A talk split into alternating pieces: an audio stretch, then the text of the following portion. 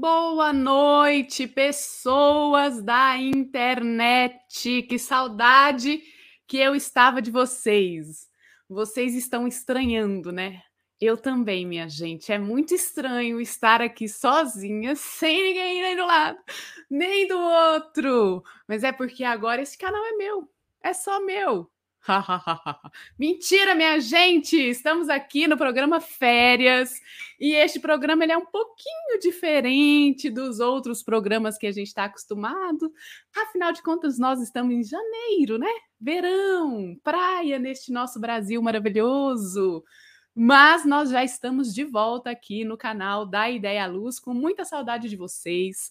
Então, este programa Férias aqui, ele é sobre o trabalho de iluminação nos estados brasileiros. A gente começou a primeira edição, vamos chamar assim, a primeira temporada, ela aconteceu em julho do ano passado.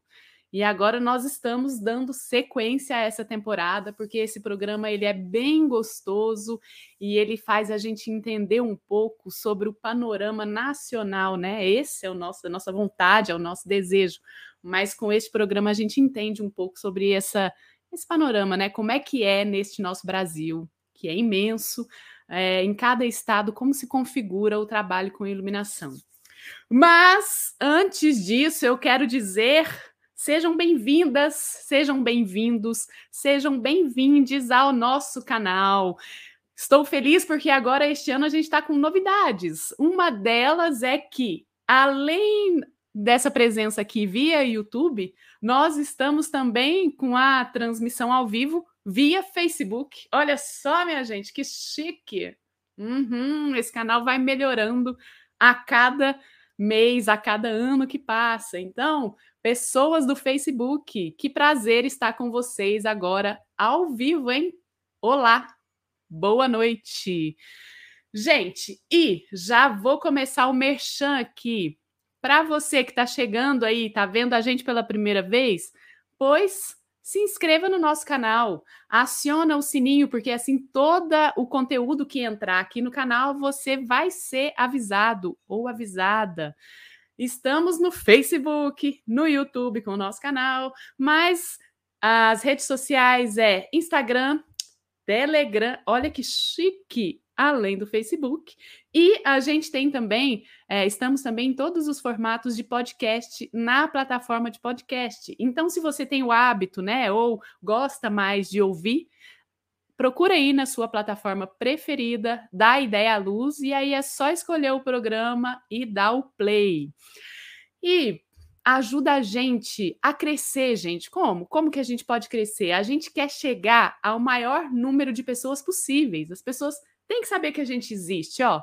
Imagina que beleza! Quem gosta e quem é, quer saber sobre esse conteúdo, né, dos fazeres das artes cênicas, então ajuda a gente a chegar nesse, nesse povo, nessa gente. Compartilhe o vídeo, deixando o seu joinha também. As plataformas entendem que, ó, a galera tá gostando do vídeo, então vamos ajudar a divulgar também. É, você pode deixar seu comentário no, do, aqui embaixo, além desse chat ao vivo que rola aqui, pode deixar seu comentário embaixo.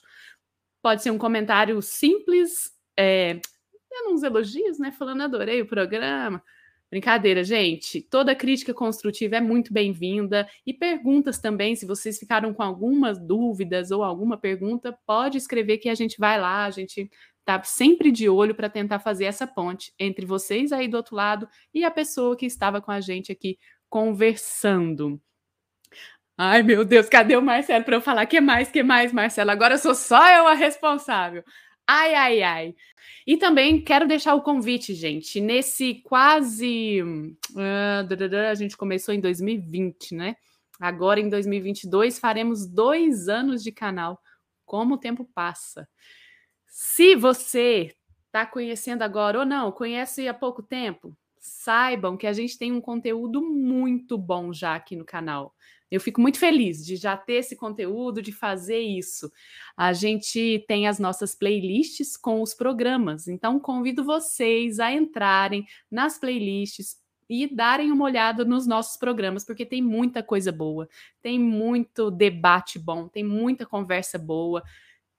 Eu não vou falar o nome de todos os programas aqui, não, porque eu vou me esquecer e eu não tenho ninguém para me ajudar hoje, que eu tô sola. Então vamos parar de enrolação e quero deixar um muito boa noite aqui para Isaura. Muito boa noite, Isaura. Boa noite para Marina. Boa noite, Marcelo. Marcelo não está aqui, mas está vendo a gente. Muito bom. Parar de enrolação e contar para vocês. Então, Hoje a gente está com esse programa Férias, como eu disse para vocês no início, e a gente vai falar sobre o trabalho de iluminação cênica no estado do Ceará. E para compor essa conversa boa aqui com a gente, a gente vai ter a Aline Rodrigues, que já esteve aqui com a gente no programa Criação. Então, vai passar um bannerzinho aqui para quem estiver vendo no gravado. Assistam, que é muito bom. A Aline Rodrigues reside e atua em Fortaleza, Ceará. É formada em tec tecnólogo em artes cênicas 2010 e licenciatura em teatro em 2019. Iniciou seus caminhos na luz em 2016 por uma paixão súbita e arrebatadora que a fez reconhecer sobre o que queria profissionalmente se debruçar. Desde então, desde então, estuda, pesquisa e se interessa por tudo que tem relação com iluminar. Atua como criadora, operadora de luz e é, técnica eletricista em contínuo aprendizado com teatro, dança, música e audiovisual. Academicamente, desenvolveu pesquisa com o foco de reconhecer a mulher como potencial criador e técnico na área da iluminação cênica, tendo sua defesa de TCC o tema Mulher em Foco, a iluminação cênica e o seu percurso formativo no contexto teatral de Fortaleza. Faz parte da rede Mulheres na Técnica, que tem o objetivo de gerar o diálogo entre mulheres que atuam nas áreas técnicas das artes e busca desenvolver ações que contribuem com a profissionalização delas. É cofundadora da Marmi, Marmenina Coletiva, que reúne artistas e técnicas cearenses que atuam nas áreas de áudio e iluminação com o intuito de promover ações direcionadas à formação e ao aprimoramento, aprimoramento profissional e artístico de mulheres, fortalecendo e dando visibilidade à atuação feminina no mercado regional e nacional. Também com a gente teremos Ciel Carvalho, que é iluminador e cenotécnico. É mestre em artes com a pesquisa a Luz Presente, um percurso de construção dramatúrgica da iluminação cênica. Tem experiência como professor de iluminação e participou de diversos festivais de teatro, circo e dança, nacionais e internacionais, a exemplo do Festival de Teatro de Havana, em Cuba, POA em Cena, Festival de Curitiba, Circulação Nacional do Palco Giratório do SESC, entre outros. E teremos a querida Cinésia Ventura. É formada em Gestão Cultural pela Universidade do Cariri, UFC, possui formação complementar em Dramaturgia da Luz Cênica e em eletricidade, atua como eletricista de espetáculos e opera luz com registro pelo satélite Ceará. Atualmente presta serviço como técnica de iluminação no Centro Cultural Banco, Banco do Nordeste, Cariri, CCBNB, onde realiza trabalhos dentro da programação de música, literatura, cinema e atividades infantis para companhias e bandas nacionais e internacionais. Trabalhou profissionalmente como fotógrafa de 2005 a 2013 e, desde então, desenvolve trabalhos de pesquisa com imagens. Foi iluminadora do videoclipe da música 1,99 da banda Nu. Ih, gente, Nuverse Adaptou e operou luz de artistas como Danny Black, Francisco Elombre, Cristalma, Selvagens à Procura de Lei, Léo Fressato, Pietá e Leandro Léo. Trabalhou também como técnica e iluminadora dos eventos Mostra Sesc Cariri de Cultura, Bienal Internacional de Dança, realizado no Cariri, Semana D da Dança, Festival de Música Rock Cordel, entre outras várias coisas. Então chega de ficar aqui sozinha, que é apavorante. Chega para cá, minha gente.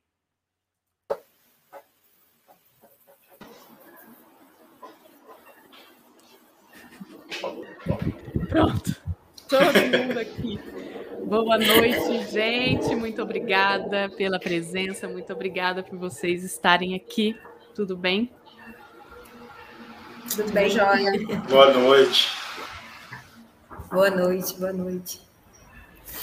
Gente, uma coisa que a gente já vai começar como novidade desse programa, e uma pessoa que nos ensinou isso foi a Aline. Eu quero pedir, que eu esqueci de fazer no início, mas eu quero pedir para a gente fazer uma audiodescrição nossa.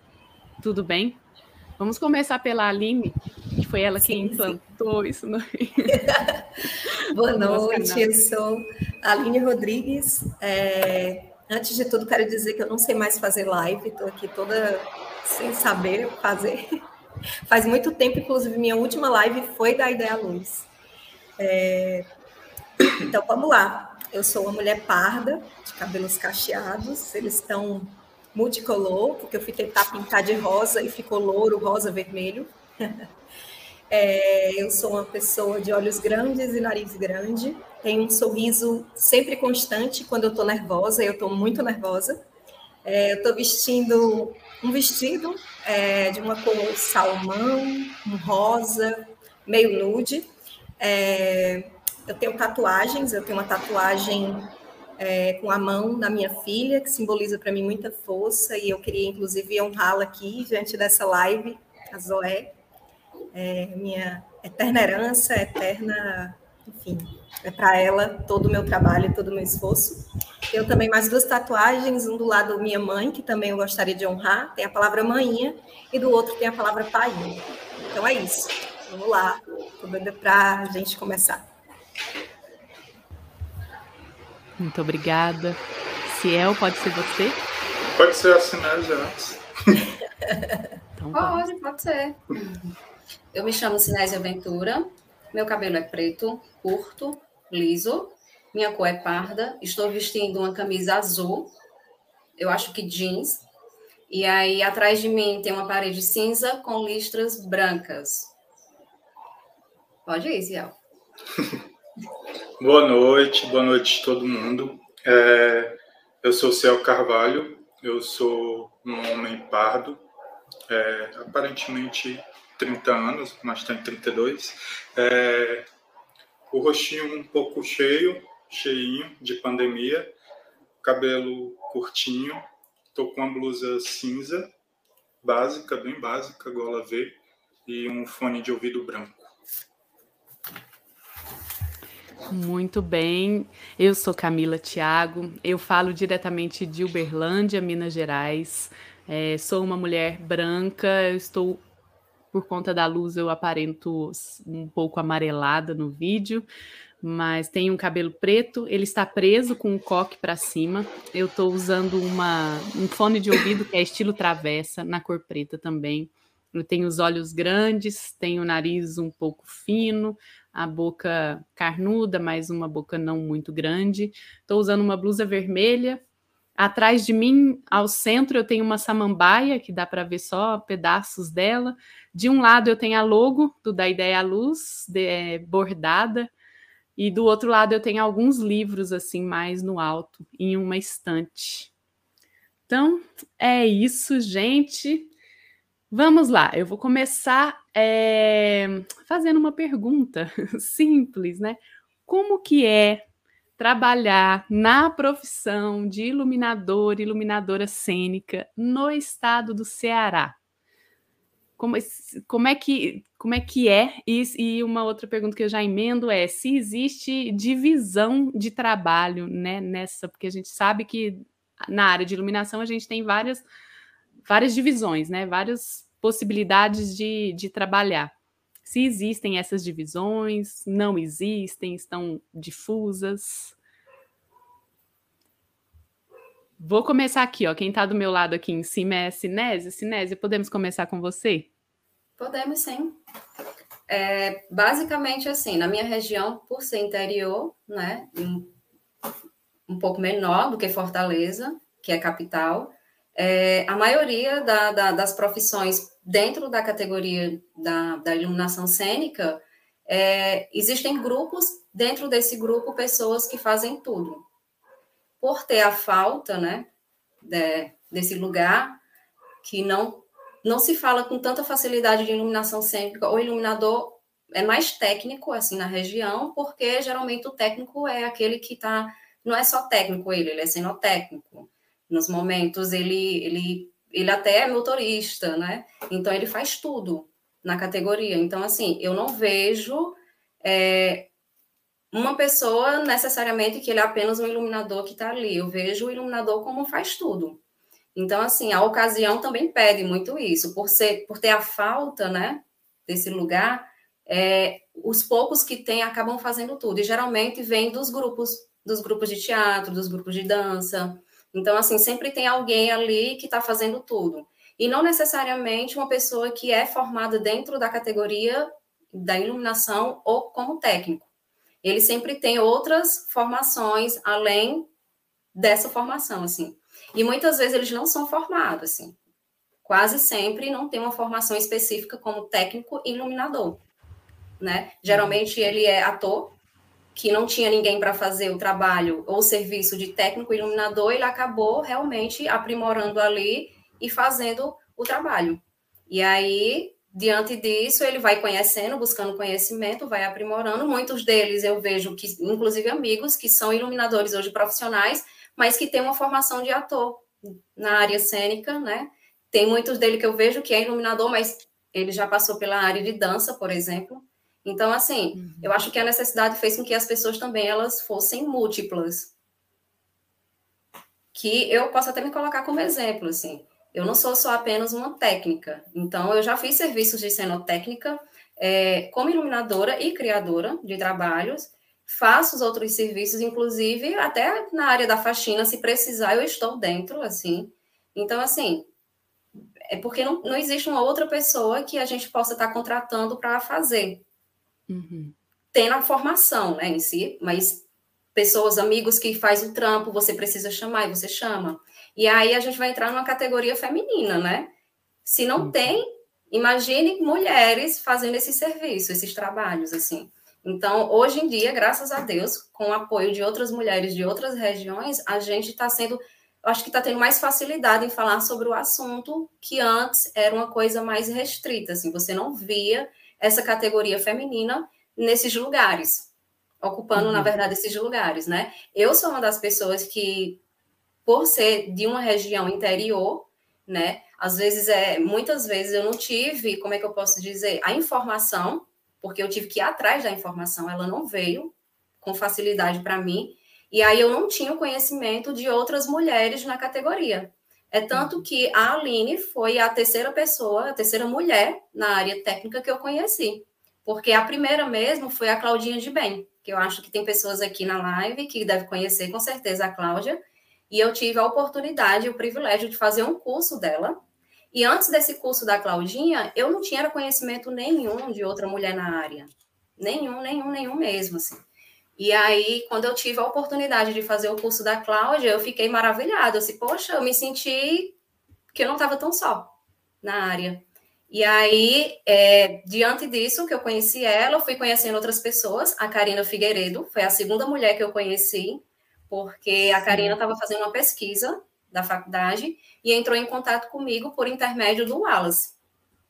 E aí o Wallace falou que lá no interior, no Cariri, tinha uma pessoa que trabalhava na área técnica e que era mulher. E aí ela entrou em contato comigo pelo Facebook. Isso, gente, isso faz muito tempo, viu? Acho que foi em 2016.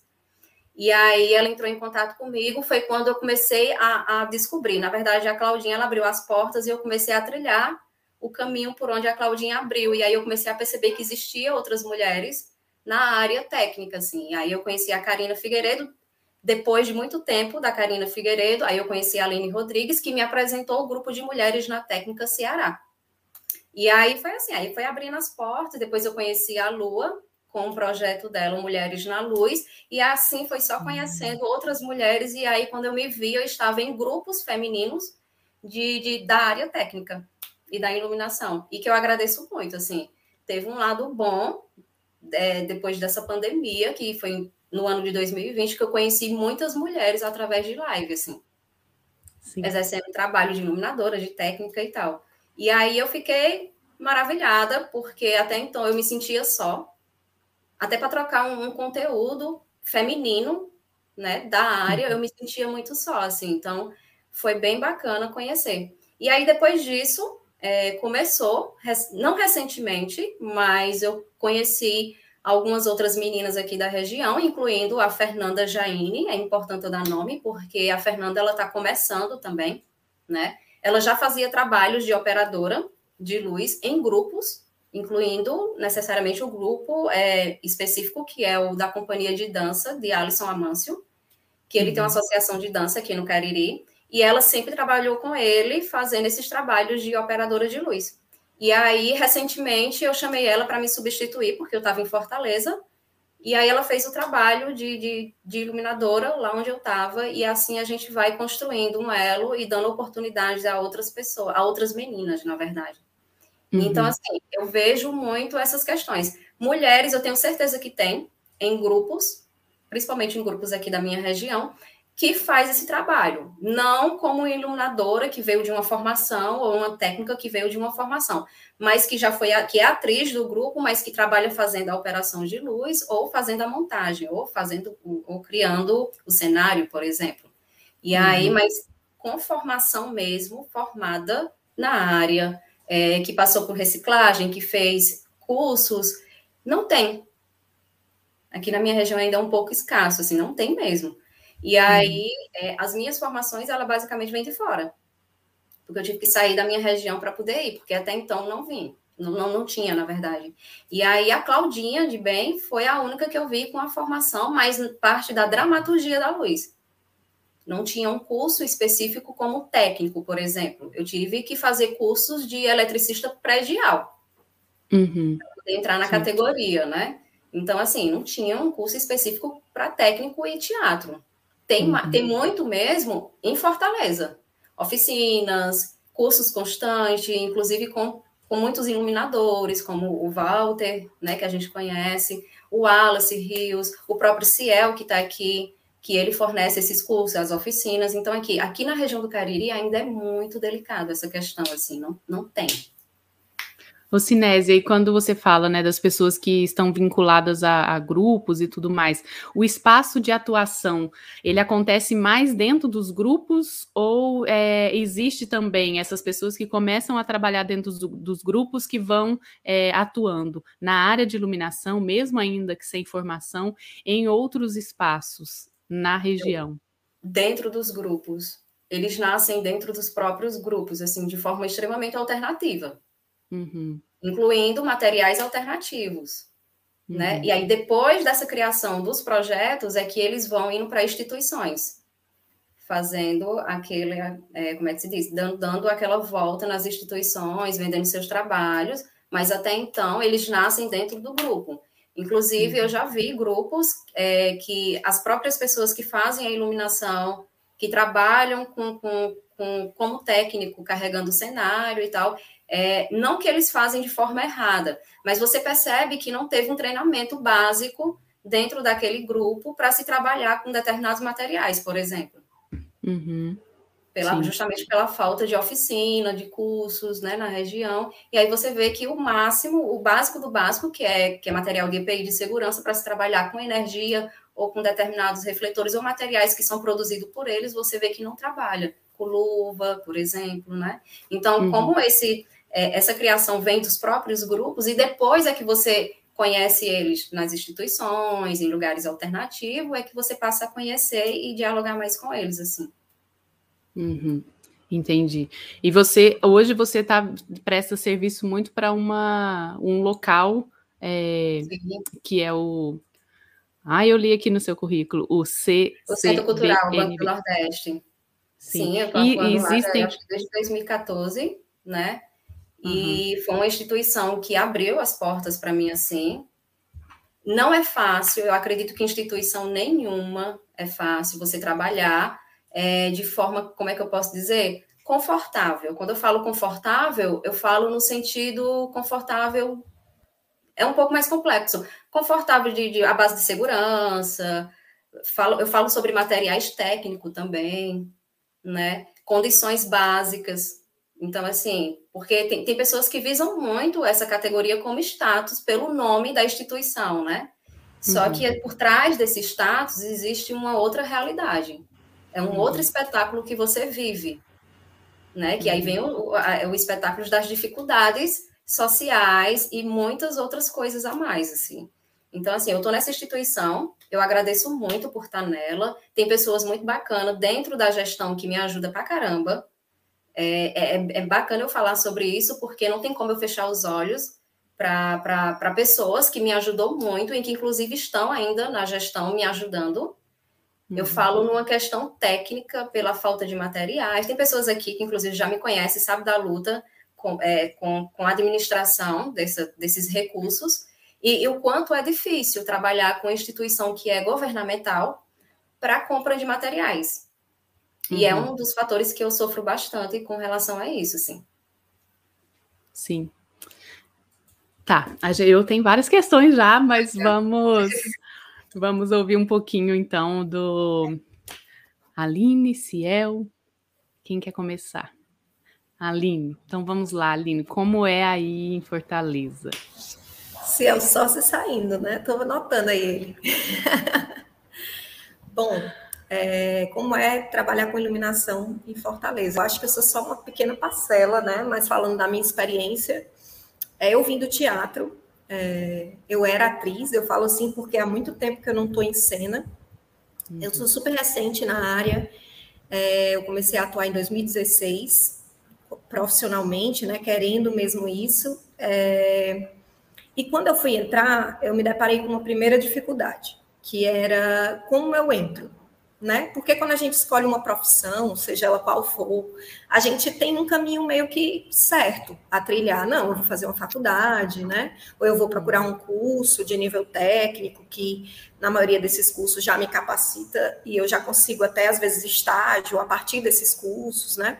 Então, quando eu, dentro do meu grupo, é, conversamos e cada um disse, vamos procurar é, trabalhar nas áreas técnicas para que a gente consiga subsídios para manter o, o, o, grupo, né? Porque a gente sempre contratou profissionais de fora e nesse momento o grupo estava totalmente quebrado e a gente precisava de braços, né?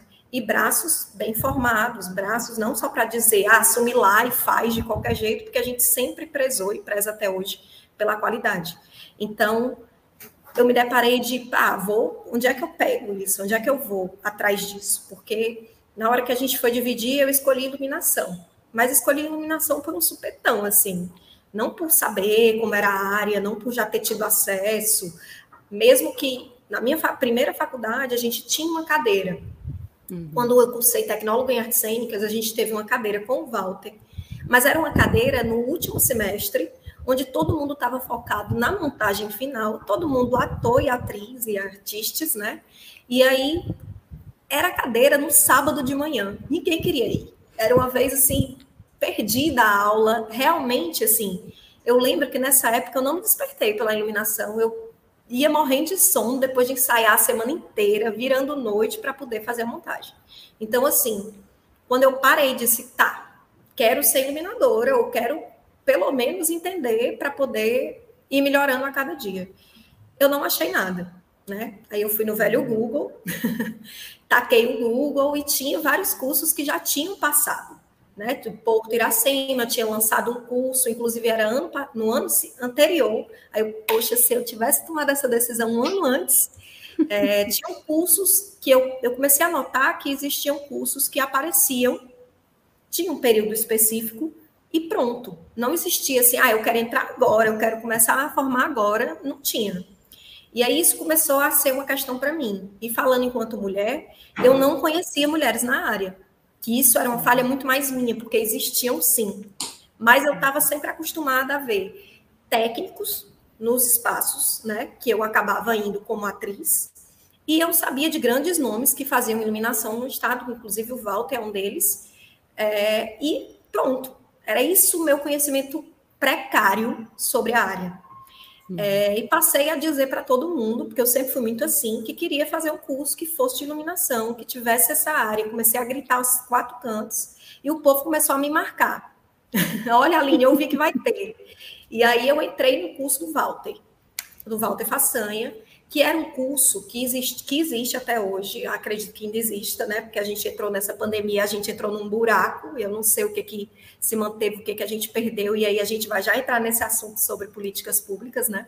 Mas Sim. era um curso que é, o Dragão, em parceria, desculpa, a Bienal de Dança, promoviam todos os anos, eu não conhecia, né? Eu já entrei, já era sei lá qual edição, e aí eles promoviam e era justamente isso, eles preparavam o curso com várias vertentes. Tinha a galera que ia para aprender dança, para se formar uhum. né, na coreografia, e toda vida tinha uma coreografia final, e tinha a parte técnica, que todo ano eles focavam em uma, e nesse ano a iluminação tinha entrado.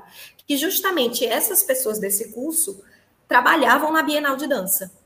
Então, assim, hum. É, foi um curso para mim, assim, eu tive muita sorte, porque para mim foi um curso que tanto me formou, assim, enquanto é, profissional, né? Um início, claro, o primeiro curso, entendendo tudo, tudo muito grande. A iluminação é um mundo gigante que você não aprende em três meses, né?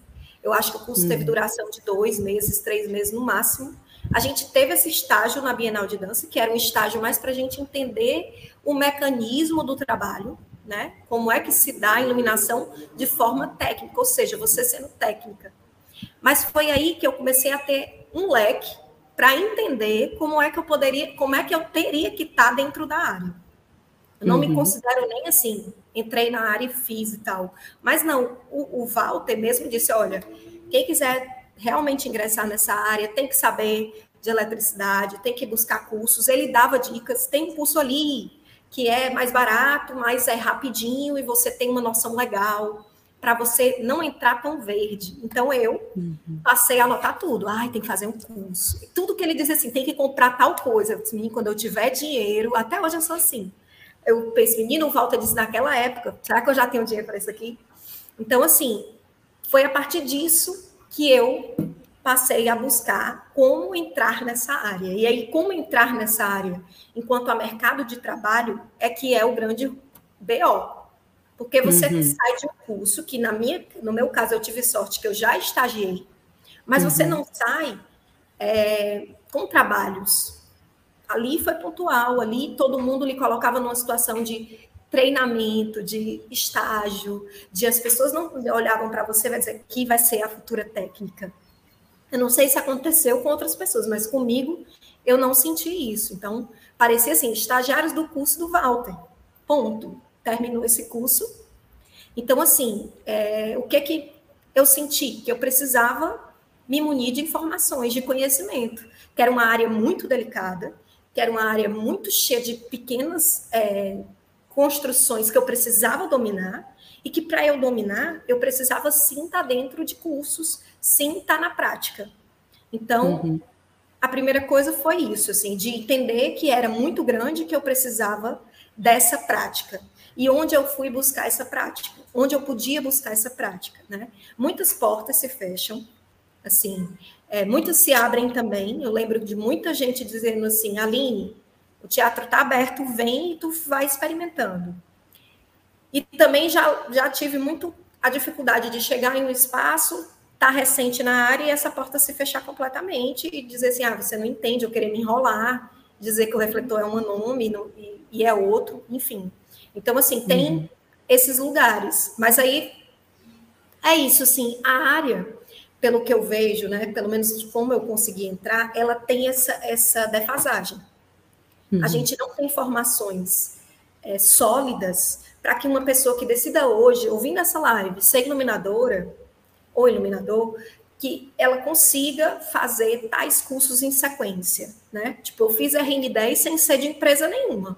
Eu fiz porque uhum. eu falo assim, é bom ter, e é bom porque você passa a ter o hábito da segurança do trabalho, independente se você está num lugar fixo. Né? Sim. Não precisa ser uma empresa que me cobre a segurança no trabalho. Eu preciso ter consciência do que eu estou lidando, que é algo perigoso, sim. Né? Então, assim, você vai fazendo cursos aleatórios. Né? Fiz vários cursos depois desse do Walter, fiz cursos com o Ciel, inclusive. É, fui fazendo cursos, né? Pandemia teve várias possibilidades de você ver experiências, trocar experiências por conta dessa internet vasta que a gente conseguiu acessar. Mas, assim, eu sinto que, principalmente em relação à formação, a gente está muito aquém, e eu acho que, infelizmente, não é só Fortaleza, né? E aí, ouvindo a fala de, de Sinésia, é que eu vejo o quanto é uma realidade cruel, né? A gente ter que ir caçando cursos. Eu também fiz eletricidade, eletricista predial residencial. eu também. Como é que a gente mexe para mudar a rede para trifásica? Eu não sei, porque eu não fiz. Eu fiz residencial predial. Então, há uma limitação ali. E há um, um, um embate muito grande, né?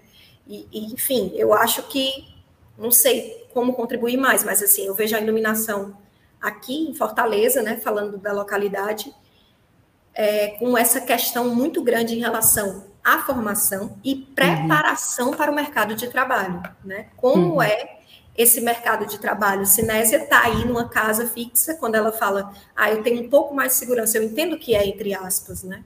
Hoje uhum. mesmo eu estava falando com um amigo que deveria estar tá aqui também falando com a gente, que ele é de uma casa aqui de, de Fortaleza, e ele estava justamente falando, poxa, mas é difícil também para quem está fixo, porque quem está fixo já tem aquele valor e muitas vezes lidam mais demandas que aquele valor não paga.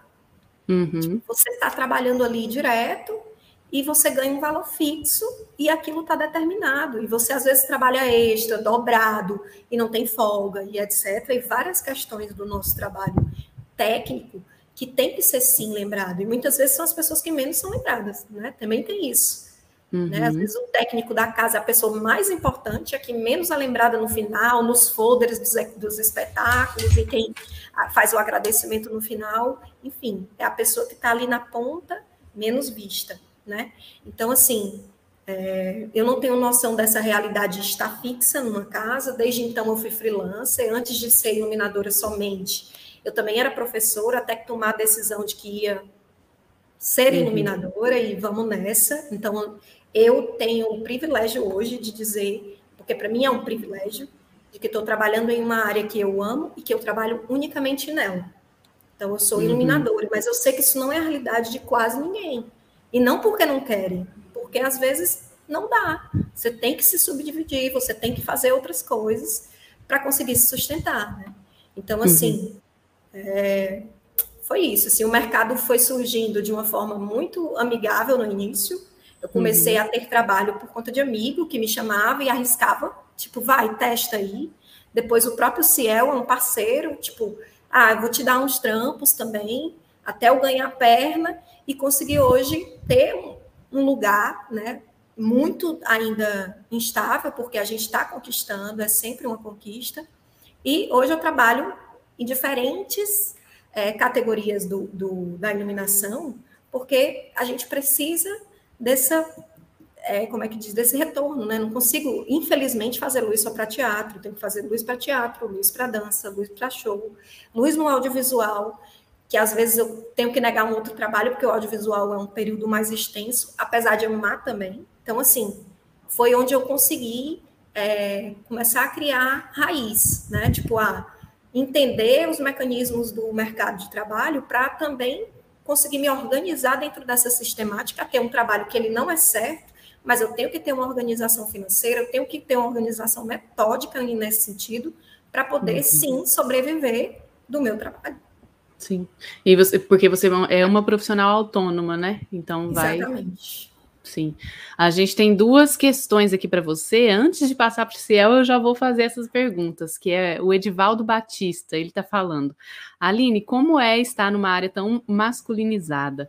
Como, como os profissionais de Ceará desta área estão lidando como mulheres como você e outras entrando cada vez mais nesses espaços? E aí ele pergunta: Eu já esqueci de te agradecer no final de alguma apresentação? Mas eu coloco na ficha técnica, viu? Muito obrigada, Edivaldo. Ó, vou só fazer um comentário rápido com relação à ficha técnica. Gente, a gente precisa, não só nós, técnicos e técnicas, né? Mas todos, artistas, artistas, né, da cena, precisamos nos atentar a isso. Outro dia eu precisei pegar um documento aqui, a ficha técnica de um espetáculo em que eu fiz a iluminação, mas eu queria saber todo mundo que estava envolvido no processo eu não consegui achar assim online, sabe? Eu tive que recorrer à direção, porque a direção nos arquivos lá que tinha então, essa questão da ficha técnica, ela é de fato uma observação importante a ser feita, porque é um exercício de todos nós, todas nós, todos que estamos envolvidas na cena. Desculpa, vai, Aline. Desculpa nada, sem culpa.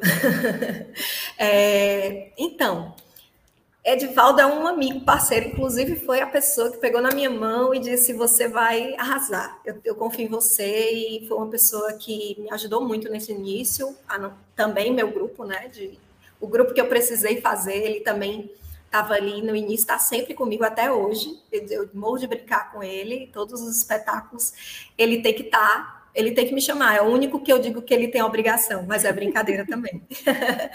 é, enfim, Edvaldo te respondendo, não, você nunca esqueceu de me citar, porque eu sei que o quanto você é parceiro e apoia o meu trabalho, mas a gente não pode esquecer também de, de citar e agradecer sempre, se possível, colocar sim na ficha técnica os técnicos das casas, né?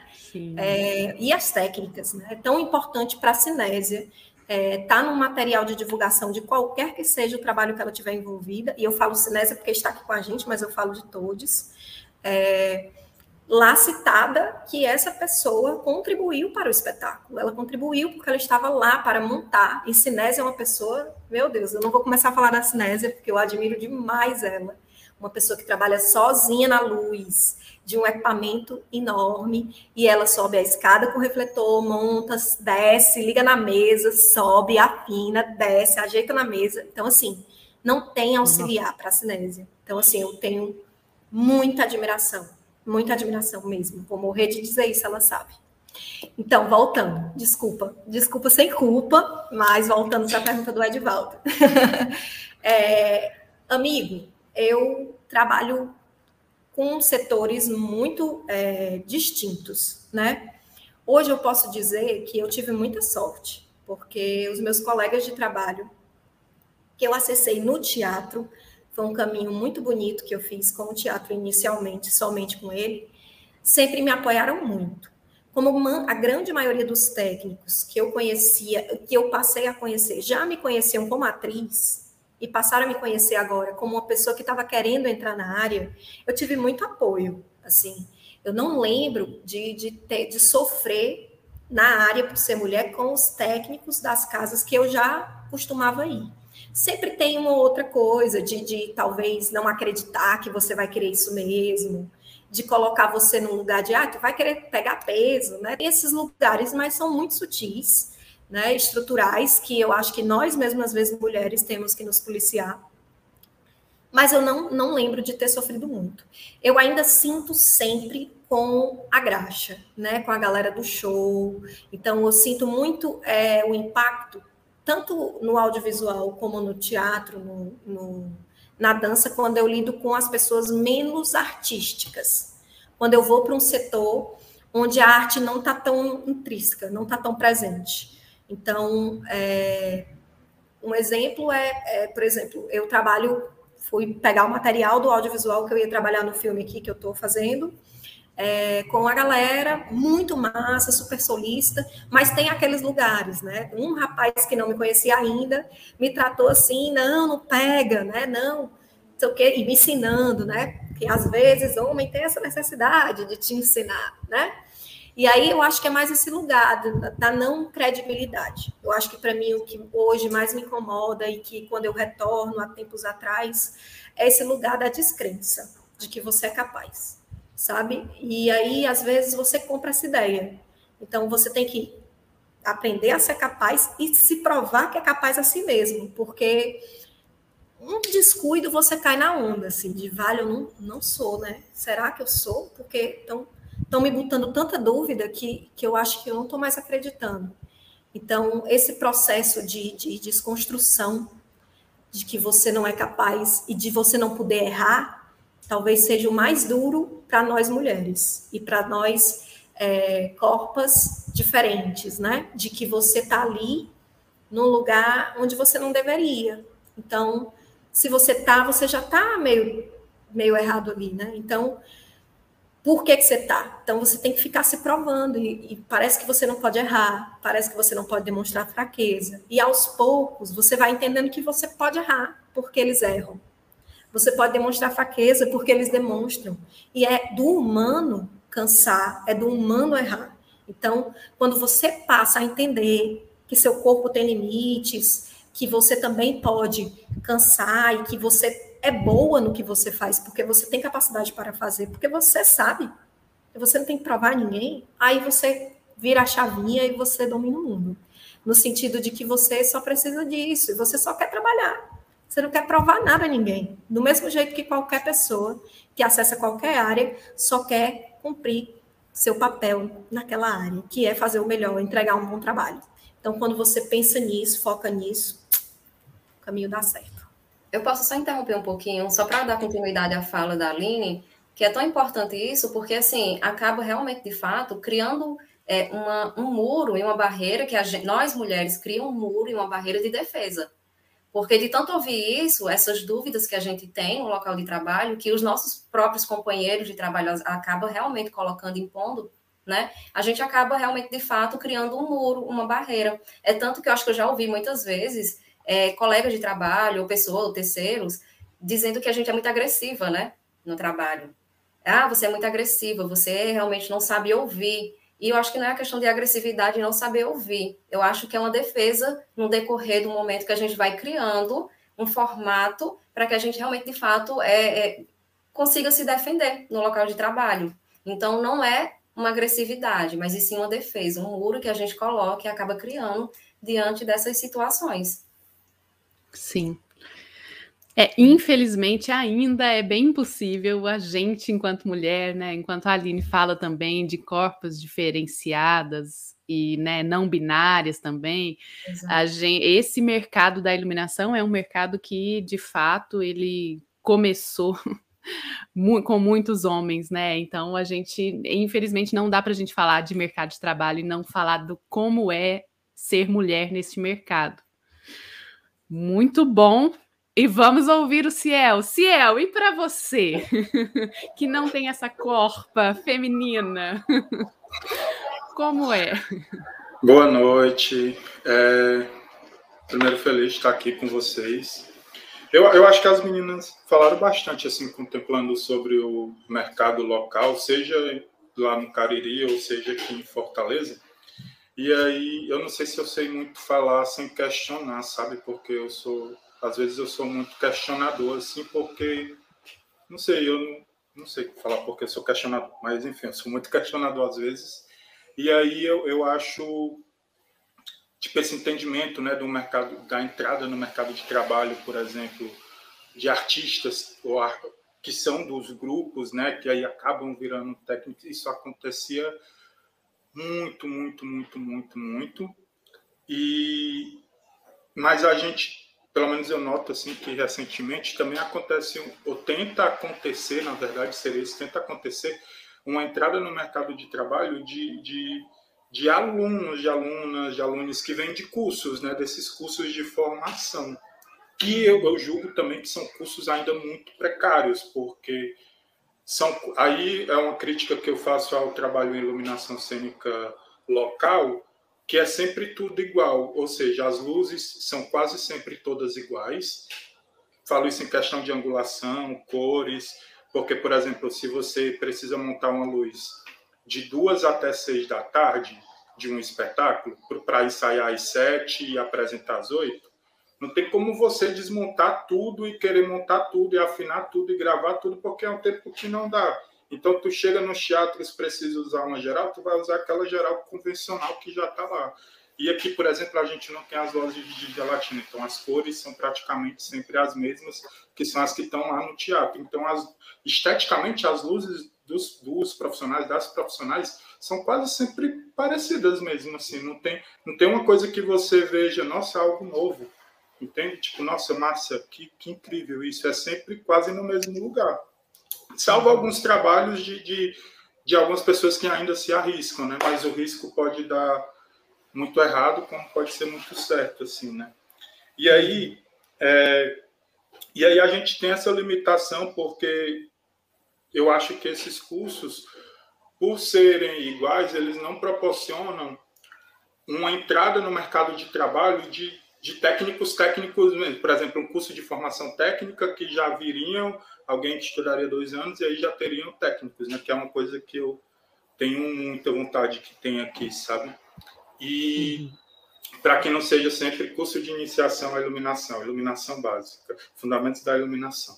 No seu espaço, no seu sei porque são sempre quando você vai falar e ver, são sempre aquela mesma coisa, arquitetura, o refletor, né? E eu acho que é importante dar um crescimento assim à pesquisa. Então eu vejo que no campo ainda aqui no Ceará é muito limitado isso, né?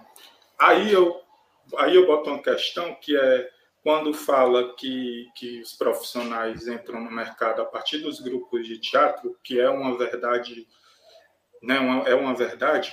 E aí quando eu digo que ultimamente tem entrado profissionais que veem a luz como um campo possível de sobrevivência, né, que não, uhum. às vezes nunca trabalhou com arte, mas quer entrar porque às vezes alguém que só terminou o ensino médio, que não fez uma faculdade, vê nisso, poxa, tem um piso salarial de tem, tem um teatro que paga 3.800, vou tentar ser isso aí. E aí vê isso como uma possibilidade de sobrevivência. Só que aí, aí a crítica que eu faço de novo, porque eu acho que tudo vem de uma culpa governamental e das gestões culturais, né? Porque são gestões que quase sempre são de indicações e não puramente por competências mesmo, assim, isso é um julgamento meu, né? Mas, às vezes, por ser uma indicação política e entrar politicamente, são pessoas que, que não passam o perrengue, por exemplo, que eu passo no meu dia a dia, que a Aline passa no dia a dia, que a Cinésia passa no dia a dia, de sustento mesmo, né? De, de ter a arte como sustento, né? E aí, é, eu sinto, por exemplo, que o, a maioria dos meus alunos, alunas, alunos que, que fazem os cursos comigo, por exemplo, eu dei um curso em Sobral, que é uma cidade aqui no interior, onde eu acho que eu tive a minha melhor turma. eram maravilhosos, tipo, todo mundo era maravilhoso, sabe? Tinha uma vontade, presença na aula, fazia as coisas, tá? eles, eles eram presentes, assim.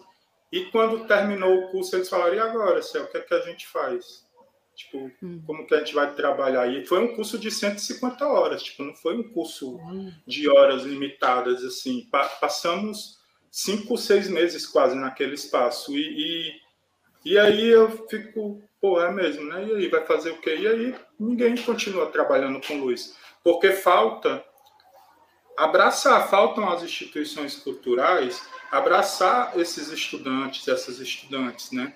E aí eu penso que, que e aí eu trago uma outra questão que eu acho que também de, de, de sugestão, eu não sei se era essa pergunta de responder, mas, mas de sugestão que eu acho que os espaços deveriam fazer para a gente mudar essa realidade que já foi falada, que é a gente se posicionar enquanto, opa, somos profissionais, precisamos viver, opa, somos estudantes, quero viver de iluminação, estudei isso aqui, quero mais aperfeiçoamento e quero trabalhar com isso.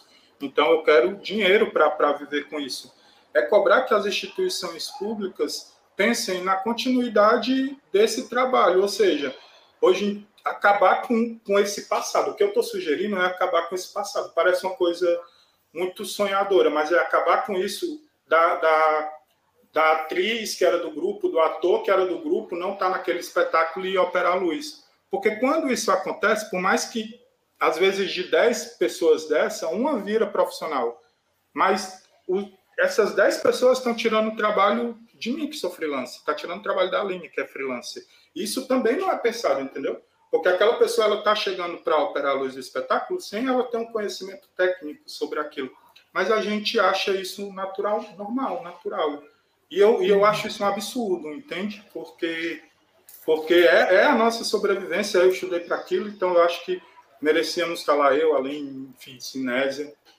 E aí eu ponho mais que, por exemplo, isso me questionaram numa entrevista que eu participei no laboratório de criação de uma instituição daqui, de falar que, ah, mas iluminação é muito difícil porque é caro e a gente contratar um profissional não tem dinheiro, o que é uma verdade. Mas que soluções a gente pensa para isso? né, para mudar essa realidade.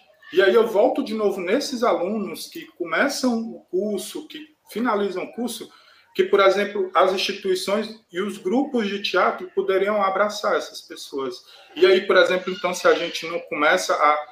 Ah, o grupo X vem se apresentar no Teatro Dragão do Mar. É um edital, ganham dois, vai ganhar 2.500 por apresentação, tem cinco apresentações. É, o grupo X, que vai se apresentar lá, tem uma verba destinada a mais, ou tem que ter desse valor, tirar um valor X para a técnica sabe? Porque eu acho que, que é uma coisa que você não coloca a gente como pessoas invisíveis, porque é o que eu acho que nós somos invisíveis. Por exemplo, eu estudei um mestrado que eu acho que aqui não vale de nada, entende? Tipo, eu estou tentando um doutorado que eu posso passar, se Deus quiser, e, e, terminar o doutorado, e que eu acho que talvez não vá valer de nada, porque, a não ser que eu entre numa universidade de aula, sabe? Porque uhum. não, não, não, não tem essa valorização, é sempre... Eu vou ser preterido por uma economia de um grupo de teatro, às vezes, saca? E isso é muito ruim. E uma vez isso aconteceu ao contrário, porque eu fui trabalhar é, em Porto Alegre e quem operava a luz, eu fui com vários espetáculos e um dia quem operava era o ator do grupo. E aí pediram a DRT dele. E aí o grupo disse, não, quem opera é o Ciel. E aí eu fui operar a luz e, e ganhei o cachê a mais, né? Que não estava na minha, na, minha, na minha ida lá, esse cachê. Então, eu acho que isso não é, isso não é errado, isso é muito certo. Mas aí também, se a gente fechar, ah, vai trabalhar só pessoas que têm DRT, e a gente sabe, por exemplo, que o sindicato aqui no Ceará é, é uma coisa meio furada, com todo respeito, aí a gente pensa que, que, que o certo seria talvez pegar estudantes, sei lá, de repente você, o seu grupo vai ter uma pessoa para operar, então que que seja alguém que comprove que no último ano fez um curso de iluminação, que nos últimos dois anos fez um curso de iluminação, porque eu estou incentivando que esses alunos, alunos, talvez vão entrar na profissão, vão ter, vai ter campo de trabalho, né? E aí eu volto lá na fala da Aline sobre, sobre, sobre as coisas de estar fixo e da cinésia, né, de estar fixo ou, ou, ou ser freelance, eu vivi os dois, né? Porque eu trabalhei fixo num, num teatro, e que foi muito bom, porque eu até digo que para mim foi uma segunda formação, foi como se eu tivesse feito uma outra faculdade os anos que eu passei ali, mas financeiramente não foi. E aí que também é uma outra realidade dos espaços aqui, porque os cachês de, de mensais são baixíssimos, aí você tem um, três teatros talvez que pagam o piso da categoria, né, que acho que é, é esse em torno de 3 mil e pouco. Os outros não é abaixo. Aí você tem teatro que aí é uma coisa perigosa quando a gente fala que faz tudo, porque eu também sou uma pessoa que faço tudo, porque eu chego, um grupo me contrata para operar e eu vou lá e monto cenário. Nem tá na minha fechado isso aqui, mas eu vou e monto cenário porque eu quero ter uns diferenciais para ser contratado, porque, enfim, eu preciso sobreviver, né? E, e, e aí tem, por exemplo, as instituições que, que, que contrata como operador de luz, que não, que é uma função com salário abaixo, né, dois mil e pouco, e coloca o operador de luz para trabalhar como iluminador. E aí isso não é uma verdade. Então você está fazendo mais de uma coisa ali. Ou teatros que te contratam com uma outra coisa lá na carteira e você vai fazer som, luz, cenário, cenotecnia, que daria um salário muito bom e você não recebe, né? Mas eu acho que a gente se acomoda com isso, porque quando a gente fala, gera um mal-estar, né? Quando, por exemplo, quando eu falava isso no trabalho, às vezes gerava um mal-estar com as pessoas. E mas isso é muito ruim, porque, por exemplo, eu lembro de quando trabalhava fixo no teatro, estar às vezes estafado, de trabalhar às vezes de segunda a segunda, de, de 8 da manhã, às vezes até 10 da noite, 11 da noite, de não ver é, minha família e, e e ganhando um, um, valor que não era tão alto, mas que no final do mês eu tinha um garantido. Que aí quando você vai trabalhar de freelancer, aí você às vezes tem um mês que é maravilhoso. Graças a Deus, por exemplo, todo mês eu acho que eu conseguia trabalhar. Durante quando chegou a pandemia e outros acontecimentos, eu perdi trabalhos. E, e mas antes, por exemplo, era um mês eu não trabalhava e os outros meses, os outros meses eu tinha um sustento e às vezes eu tinha um mês maravilhoso, assim, dois meses maravilhosos de, de de cachê, né? Mas tem essa dificuldade porque eu acho que a gente também aceita, sabe, essas coisas como normal.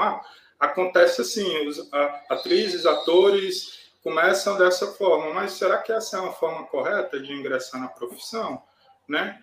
E aí a gente podia talvez é, pensar isso de outras formas, assim, porque eu acho que até essa questão do faz tudo é muito ruim, porque quando também se fala que eu digo que eu, eu me sinto às vezes um pouco invisível, que às vezes e alguém comentou alguma coisa de direção quando o diretor não né, acho que foi o Eliezer comentou isso, Eliezer, não, não sei como se pronuncia, mas que às vezes quando o diretor não diz que, que, que foi ele que fez tudo, mas às vezes realmente tem um diretor que chega no teatro e diz assim, olha, eu queria nessa hora uma luz suave e depois eu queria uma luz misteriosa. Aí eu, enquanto técnico do teatro, a Cinese, enquanto técnica lá do teatro, começa a pensar, fazer o quê? Trabalho de iluminador, de iluminadora, não é o trabalho de técnico ou de técnica, né? Porque eu estaria ali para montar já essa geral, tipo, para dizer, eu quero Fresnel ali, eu quero isso na tal posição, plug esse individual, plug esse separado. Não, a gente faz esse trabalho.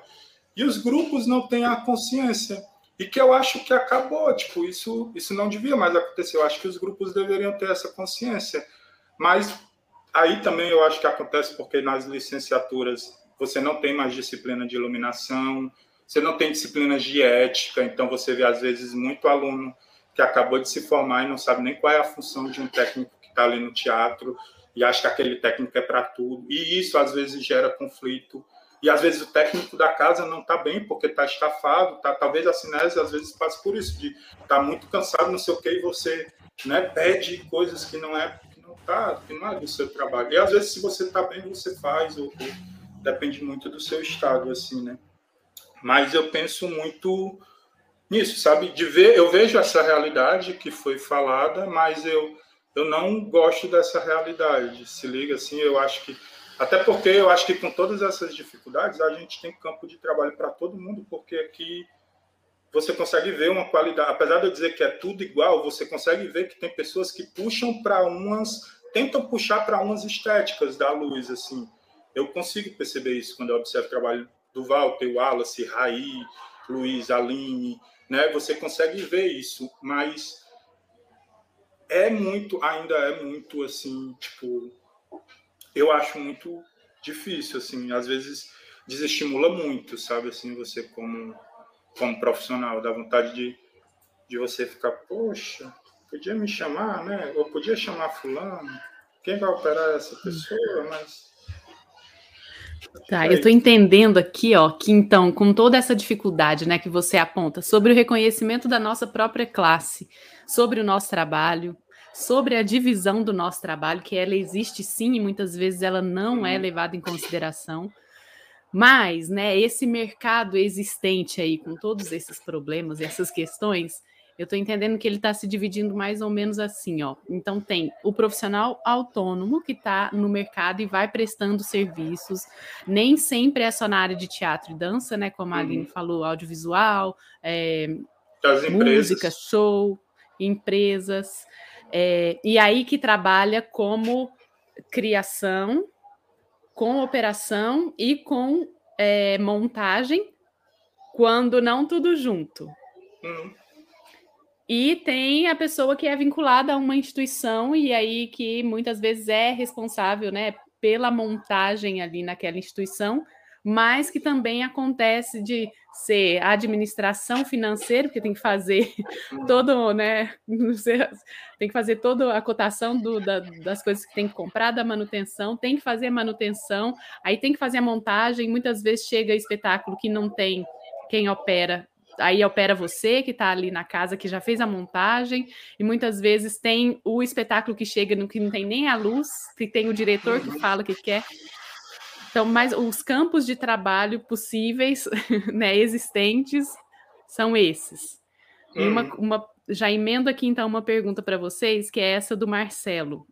O Marcelo perguntou aqui no chat: qual o perfil social das pessoas que trabalham com a iluminação no Ceará?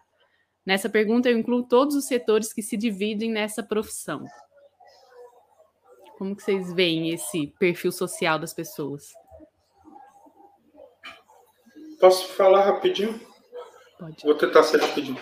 Que eu vejo muito assim, por, por, por dar aula e por trabalhar há um tempo assim, é muito, é muito variado, né? Isso é muito variado, esse perfil dos profissionais. E aí a gente, por exemplo, a grande maioria de profissionais são são técnicos e técnicas, né? Claro, com uma quantidade bem menor de mulheres, mas que exerce esse trabalho mais braçal, que é a galera da graxa.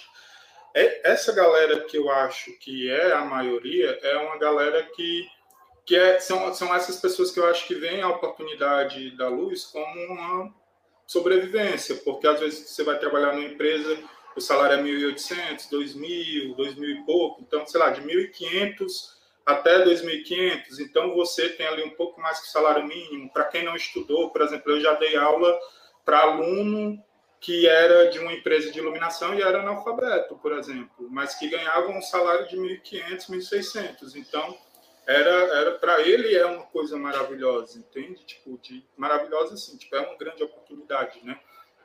E aí eu penso nesse perfil da galera mais da graxa, assim. E aí depois eu acho que a gente tem meio que uma glamourização, existe essa palavra? Sim. De tornar um glamour, né? De a figura do iluminador e da iluminadora, do light designer, da light designer, que é como se fosse o top, assim, o bambambam. Bam, bam. E aí, para essas pessoas, eu já vejo um perfil mais universitário, mais ou de pessoas que já vêm mais de grupos de teatro ou universitários que vêm de licenciaturas, de cursos superiores que querem estar nesse lugar aqui, né? Não que não tenham também outros profissionais como eu citei, né, que veem isso como como sobrevivência. Assim, eu penso eu penso muito nesse nesse aspecto assim, sabe, se eu fosse pensar essa coisa do perfil das pessoas que trabalham. Uhum. Ótimo. Gente, então já vou entrar. Aí, é a... social mesmo. Não, pode, pode entrar, pode entrar. A Isaura ela fez uma pergunta ótima aqui, mas eu vou dar uma seguradinha dela, Isaura, e já já eu lanço aqui. Eu vou perguntar, reconhecendo então todo esse mercado, esse perfil das pessoas que têm o desejo, né, a dificuldade de se profissionalizar, tanto no interior, como a Cinésia fala, quanto na, na capital, no caso de vocês, né, Ciel e Aline, que estão em Fortaleza, que ainda assim tem um pouco mais de oportunidade do que no interior. Aí eu vou lançar a pergunta: como é, como são, né, as condições de trabalho quando a gente vai falar de remuneração, quando a gente vai falar de segurança no trabalho, de condição de salubridade, formalização desse trabalho? Como funcionam essas, essas questões? Agora é livre.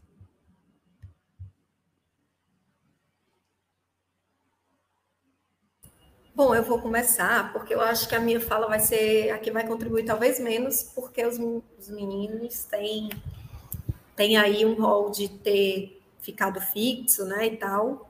O Ciel agora está autônomo, mas já foi de casa, né? Eu iniciei totalmente já autônoma, freelancer, né, me jogando. Então, assim, inicialmente a minha renda não era principalmente disso, né? Uhum. Então, eu fui entendendo como é esse lugar de trabalhar na iluminação e receber, né?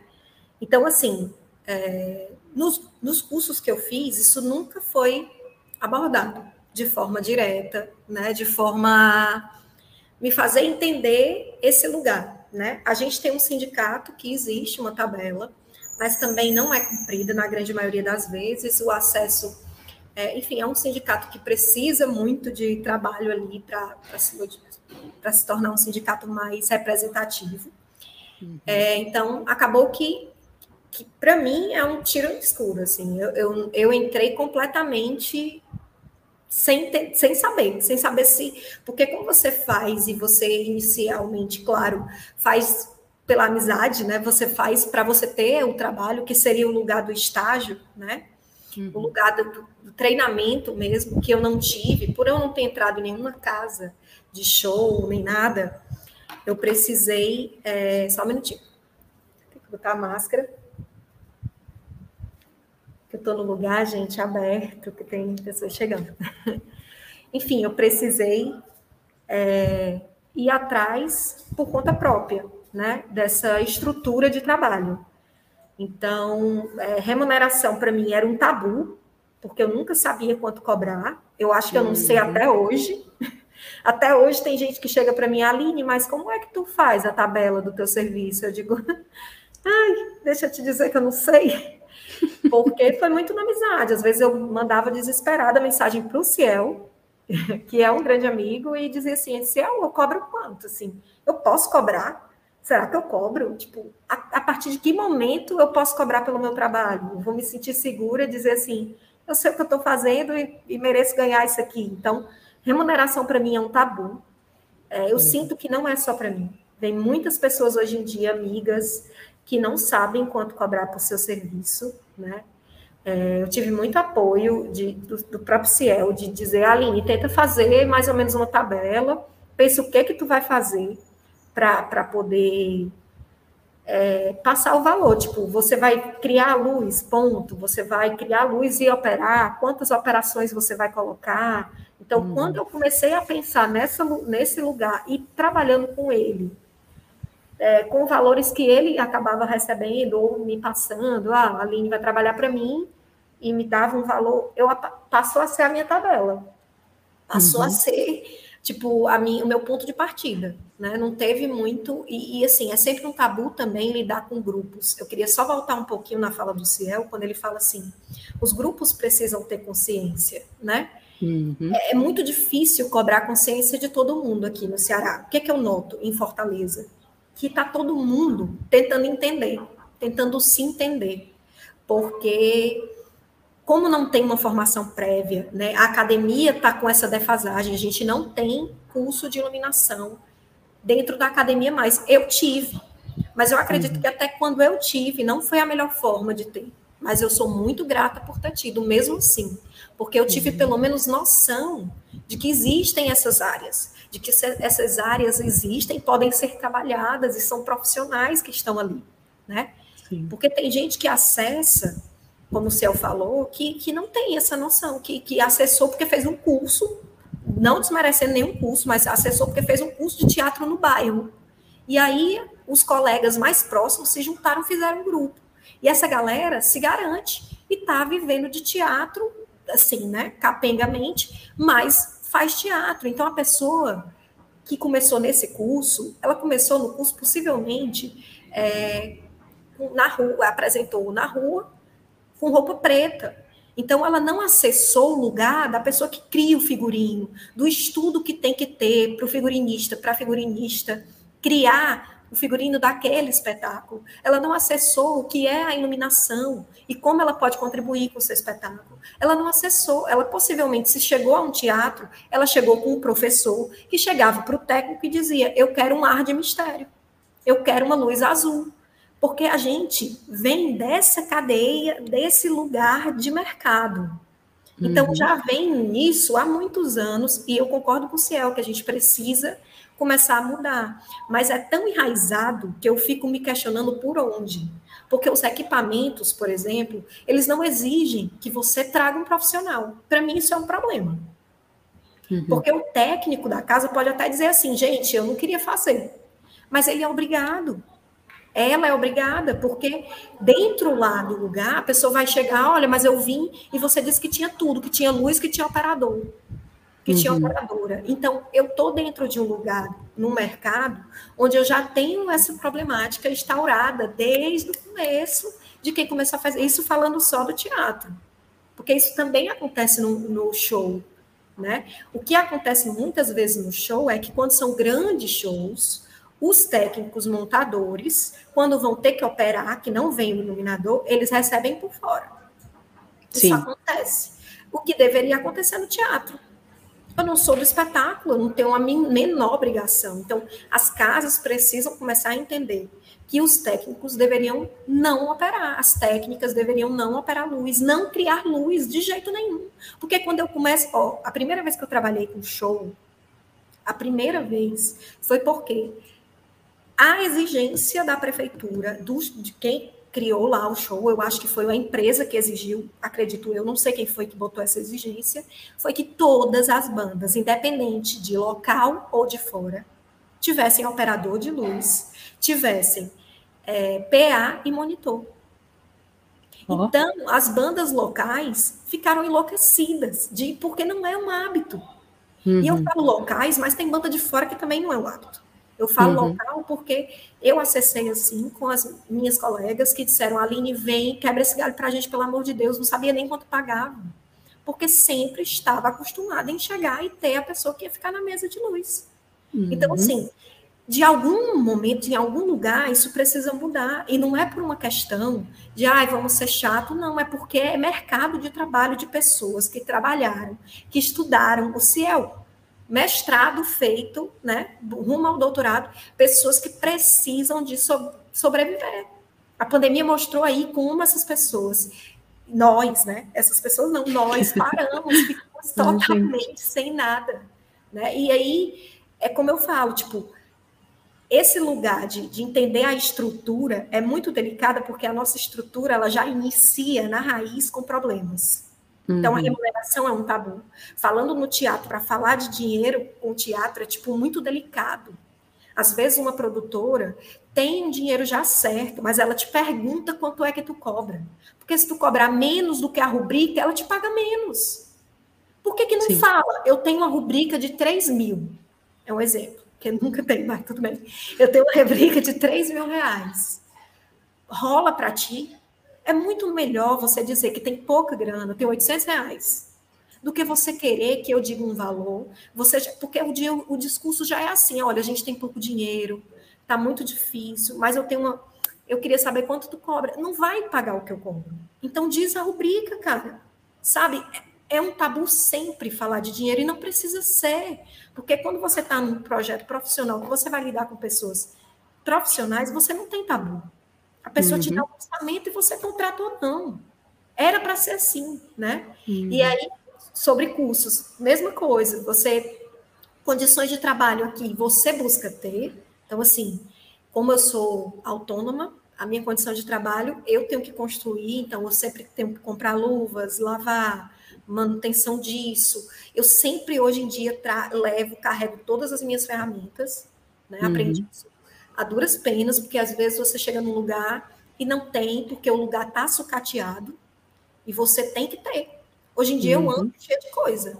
Porque se faltar mesa de luz, que já aconteceu, eu tenho minha mesa de luz e, e opero. Né? Uhum. Mesa de luz, quando eu digo aquela rabo quente mesmo, porque às vezes não tem hack, não tem nada. Então, lidar com esse tipo de sucateamento no Ceará é que é terrível. E eu tenho certeza que não é só aqui porque a gente precisa entender que é necessário cuidar dos espaços, não é só construir, sair construindo um monte de equipamento sem cuidar dos que já existem. Um dia desse eu estava uhum. conversando com um amigo ator e ele falou justamente isso. Ah, vão criar um novo equipamento grandíssimo, centro cultural não sei o quê. E estão cuidando do Dragão do Mar, então, cuidando... Aline, quando você fala equipamento, é, é, é, casas que podem receber espetáculos. Exatamente. Casas uhum. que podem vão criar agora um enorme, que vai ser um centro cultural. Quando é centro cultural, aí pode ter cinema, teatro, várias coisas, né? E quando eu falo casa, geralmente é o teatro, né? Falando uhum. mais específico do teatro, do equipamento teatral. Mas, tipo, a gente tem vários sucateadíssimos. O Teatro José, José de Alencar, o nosso principal teatro, é sucateado, é o teatro talvez mais sucateado do estado. Sabe? Os equipamentos queimam lâmpadas e não trocam. Tem carcaça sem lâmpada porque não troca a lâmpada. Poxa, você não pode ter uma rubrica mensal que você renove as lâmpadas, sabe? Como o Ciel fala do negócio do, do, do como é que fala? Do, da gelatina. Tipo, tem as mesmas gelatinas quando tem. Porque eu já fui para equipamento que não tinha nada. Tinha uhum. se quis talvez amba e assim, três, três folhas. Então, assim, gente, como é que mantém, como é que se cria equipamentos e não mantém com qualidade?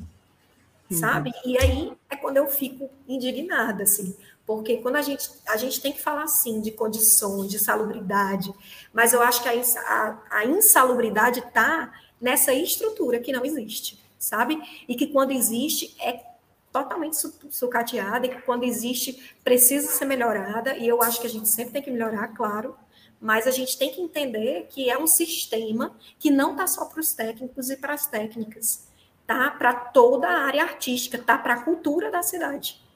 E aí eu acho que a cultura da cidade tem que olhar que a técnica também precisa ser vista que nós, iluminadores, iluminadoras, técnicas, montadores, o que for, está dentro desse bolo. Porque às vezes, quando a gente vai pensar no, na cultura, vamos salvar aqui a cultura. E às vezes não tem, não tem o pensamento da galera que não está na ponta, ou seja, que não está aparecendo na câmera. A pandemia mostrou quais foram os grupos que, durante a pandemia, tiveram seus trabalhos cancelados e conseguiram editais para apresentar seus trabalhos de forma online e chamaram seus técnicos e suas técnicas. Quantos grupos fizeram isso? Uhum. E eles são parte da cultura e muitos ficaram completamente sem grana.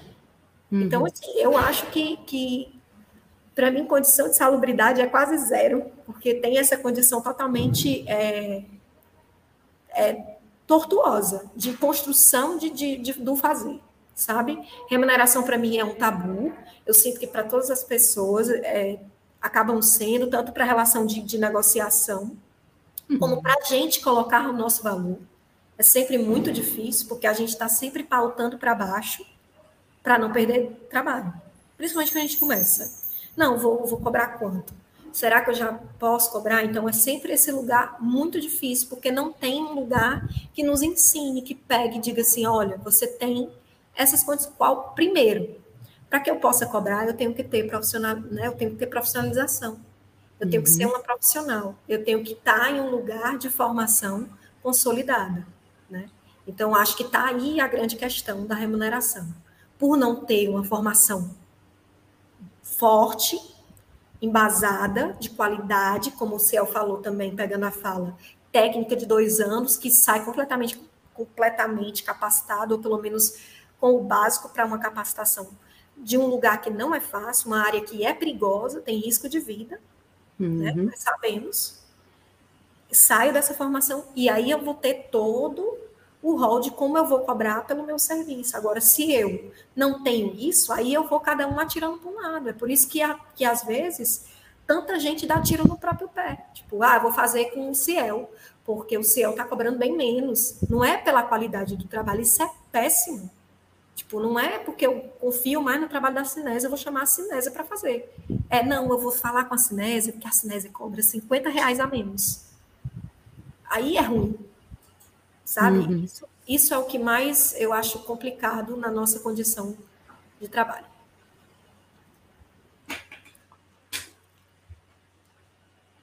Algum, alguém mais quer falar? Sinésia, como é, né, pensando nesse lugar aí de remuneração, de salubridade, como é que você enxerga isso no interior do estado? Nossa, eu vou fazer a mesma fala que a Galine, assim, porque ela falou tudo ela não deixou escapar nada. Realmente, essa é uma realidade que a gente vive, principalmente para quem trabalha em instituição, como eu, como o Ciel, que já trabalhou, assim. Então, se você não fizer mais barato, você não fica. E, e com relação à insalubridade, não tem. Ou você mesmo faz a tua insalubridade, se protege da melhor forma possível, ou esses órgãos não vão lidar. Então, assim, é, com relação a, voltando ao assunto da Aline, a, a, grupos que não traz seus iluminadores e tal. Nossa, isso eu já sofri tanto por conta disso, mas tanto que hoje em dia isso não acontece mais, porque eu cheguei a conversar com a gestão do espaço, né? Uhum. E que se fosse trabalho fora do trabalho que é da minha, do meu contrato, eu iria ter que cobrar por fora, porque alguém tem que começar de alguma forma, né? A barrar isso. Porque não adianta é, eu fazer alguns trabalhos que alguma galera não traz. Eles já, já, desculpa dizer, mas são maliciosos. Assim, eles já não trazem sabendo que você vai fazer e você não tem como escapar. É sua obrigação fazer. E olha só o pensamento, né? Que eu acredito que eles pensam dessa forma. Não, mas ela não já está contratada pelo BNB, o que é que custa fazer uma operação? Não já está ali fazendo a montagem? E aí, uma coisa que me deixa puta de raiva é quando você está preparado para fazer aquela montagem. Você passa um dia de, de 11 horas da manhã até as 5 e meia da tarde, a apresentação é às 7 e meia, e a pessoa, faltando 20 minutos, chega para você e diz assim: Ó, é tu que vai fazer a operação do, do, do espetáculo. E você não pode nem dizer não, você tem que fazer porque não tem para onde correr. Né? E aí uhum. vem o lance da gente que é profissional, a gente não, tem, não consegue deixar um espetáculo ao léu, assim. A gente vai fazer. E aí, é, mas, mas é muito doloroso, porque você está preparado psicologicamente apenas para fazer uma montagem. Sim. E não para estragar um espetáculo, porque eu não tenho a obrigação de saber como é o espetáculo, como é o roteiro, como é as deixas, porque existe um. É, é complexo um trabalho. E aí você não entender como funciona aquele trabalho, você pode estragar o espetáculo. E será que, será que as pessoas não, não observam isso? Que elas podem estar é, tá estragando seu trabalho, né, sua obra, e aí é muito complicado porque você se adapta, o que é errado, e acaba fazendo por uma questão de que as pessoas impõem para você fazer e você começa a entender que de fato é sua obrigação. Durante muito tempo eu comecei a perceber que era, que era minha obrigação e na verdade não é. Eu vim uhum. entender depois, quando eu comecei realmente a. Quando começou a machucar, é que você começa a entender que aquilo ali não é seu. E aí foi quando começou realmente, de fato, a, a ser cansativo e a machucar. E aí começar a sair umas coisas saindo dos trilhos, tipo, você é você monta totalmente o espetáculo, você opera perfeito, mas na última cena você erra uma vírgula, você é o pior iluminador ou, ou operador do, do, universo, entendeu? E aí você começa a receber, a, a, a, abraçar esse tipo de situação e começa a se observar que, poxa, mas eu nem tenho obrigação de fazer, Sabe como é esse lugar? Você nem tem a obrigação de fazer e você recebe uma reclamação por conta de um erro de uma vírgula. É por isso que eu não queria fazer. Por conta dessas situações que começaram a acontecer, eu cheguei para a gestão. É, uhum. O gerente do espaço, o gerente que, que coordena lá o espaço, eu cheguei para ele e falei: eu disse, olha, se for trabalho que não tem nada a ver é, com o meu contrato, eu não vou fazer, ou se eu fizer, eu vou cobrar por fora porque eu não quero mais passar por essa situação. É desagradável, é chato para mim, enquanto um profissional que quer que as coisas saiam é, da melhor forma possível. É, eu não consigo é, ver essas situações e ficar mais calada, assim. Então, alguém tem que começar de alguma forma. E aí eu comecei a, a, a barrar isso. E aí eu comecei também, existem as reações, né? Porque quando você começa a fazer isso, você começa a ter consequências, né? E alguns grupos uhum. começaram a ficar chateados porque Sim. eu não queria fazer, porque eu estava me achando, porque eu estava numa categoria de status, é, que eu deveria ser mais humilde. E, gente, não é uma questão de humildade, é de responsabilidade, é totalmente uhum. diferente. Então, sim. assim, é, as pessoas elas deveriam sim observar melhor os grupos, porque grande parte vem de grupos grandes que poderiam realmente ter essa responsabilidade. Já aconteceu situações também de projetos é, patrocinados digamos que lei Rouanet e tal, e não me pagar pelo serviço. Porque a casa, quando você trabalha na casa, em uma instituição, como essa, ou como o SES, ou como outra, que eles cedem o espaço, que é uma parceria, é, supostamente a instituição ela não vai lhe pagar. Quem vai lhe pagar é aquele projeto que está pedindo o espaço emprestado junto com os técnicos da casa. E isso, durante muito tempo, não acontecia dessa forma. Eu acabava trabalhando de graça. Então, eu não recebia a minha diária pela instituição, na qual eu trabalho e nem recebia pela qual estava pedindo o espaço emprestado, incluindo os técnicos. E era muito, é muito, Nossa. é muito pesado isso, porque são pessoas que são grupos que, que têm uma certa fama e você receber isso dessas pessoas é, é surreal, assim. Será possível que é, será que eles pensam não é porque é interior, né? As pessoas eles não entendem muito bem como funciona, vamos se aproveitar ou então ah é obrigação da instituição dar os técnicos, e aí, quando a instituição de fato dá os técnicos, você tem que ser, além de técnico, faxineiro, cenotécnico, tem que ser tudo. Então, assim, é separar realmente, de fato, as categorias, ser responsáveis e, e tentar, é, é, sei lá, fazer um contrato ou alguma coisa. Eu passei pela situação de Aline durante um tempo que eu não sabia como cobrar. E, e, é, e é muito forte isso, porque quando você não sabe cobrar, as pessoas realmente elas se aproveitam disso. E aí ele paga com lanche, ele paga de qualquer forma. E olha, é um absurdo. É, é de rir mesmo. Eu já recebi cachê de lanche, por exemplo. Meu Deus. E, pois é. Uma pizza e uma coca, né? Uma pizza e uma coca. Então, assim, não, não, é, gente, é surreal falar sobre isso, porque eu tenho vergonha de falar sobre isso, mas eu acho necessário porque depois, quando comecei a passar a dar cursos também aqui na minha região, eu comecei é, a, a jogar minha sementinha nos cursos e fazer com que as pessoas entendam que é necessário, é, é por obrigação de quem está me contratando, dar meu lanche. A não ser que realmente eu faça um contrato e essa alimentação faça parte da minha eu mesmo eu vou, eu vou pagar esse meu lanche, está incluso no contrato e você só vai me pagar um valor e eu me viro com o resto. Né? Então, assim, é, você começar também a reeducar algumas pessoas é importante, tem que começar de algum lugar. Então, assim, é surreal, gente, pelo amor de Deus, tome vergonha na cara de vocês, não pague esses profissionais que passam o dia, não sabe quando anoitece, não sabe o horário, às vezes, muitas vezes ficam sem almoçar para poder trabalhar. Eu já fui uma das que eu entrava de 10 horas da manhã, já entrei de 7 horas da manhã e só saí às 10 e meia, 11 horas, meia-noite. Então, assim, é surreal vocês tratarem profissionais como a gente dessa maneira. Então, assim, pague nosso lanche, pague nosso cachê direitinho, não se aproveite porque um profissional não sabe como lhe cobrar, mas seja honesto, olha, eu tenho isso aqui para lhe oferecer. E aí vai caber a gente, se a gente aceita ou não, aquela proposta de financeira, né? Então, assim, uhum. é surreal. É isso que eu tenho para falar. Com relação à instituição que eu trabalho, é, com relação a materiais, é uma instituição governamental que é tudo muito difícil, existem licitações, é tipo a prefeitura, assim, para comprar uhum. uma caneta você tem que fazer orçamento, três orçamentos. O orçamento mais barato que você encontrar é o orçamento que vai aceitar. E você fica dançando diante dessa situação, Aí tem a questão da demora para chegar a esses materiais. Então, assim, Sim. eu já fiz muito isso, muito. Já teve época que eu recebia 1.200 de salário, eu tirava 600 reais para comprar de material, eu tirava do meu bolso e sobrevivia com 600 reais. Eu já fiz muito isso.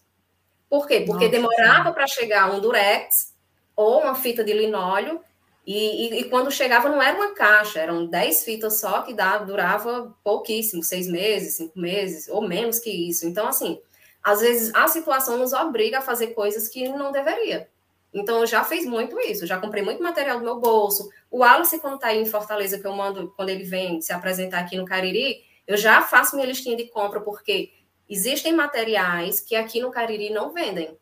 Então, uhum. são materiais específicos como material cênico, é, não é fácil de encontrar em qualquer lugar, principalmente lâmpadas, que as dificuldades maiores que tem aqui na minha região é lâmpadas de refletores, não tem. E aí, esses materiais eu só tenho em São Paulo, eu tenho em Fortaleza. E ainda em Fortaleza com dificuldade. Nem todo mundo tem esse tipo de material. E aí você faz uma compra em São Paulo.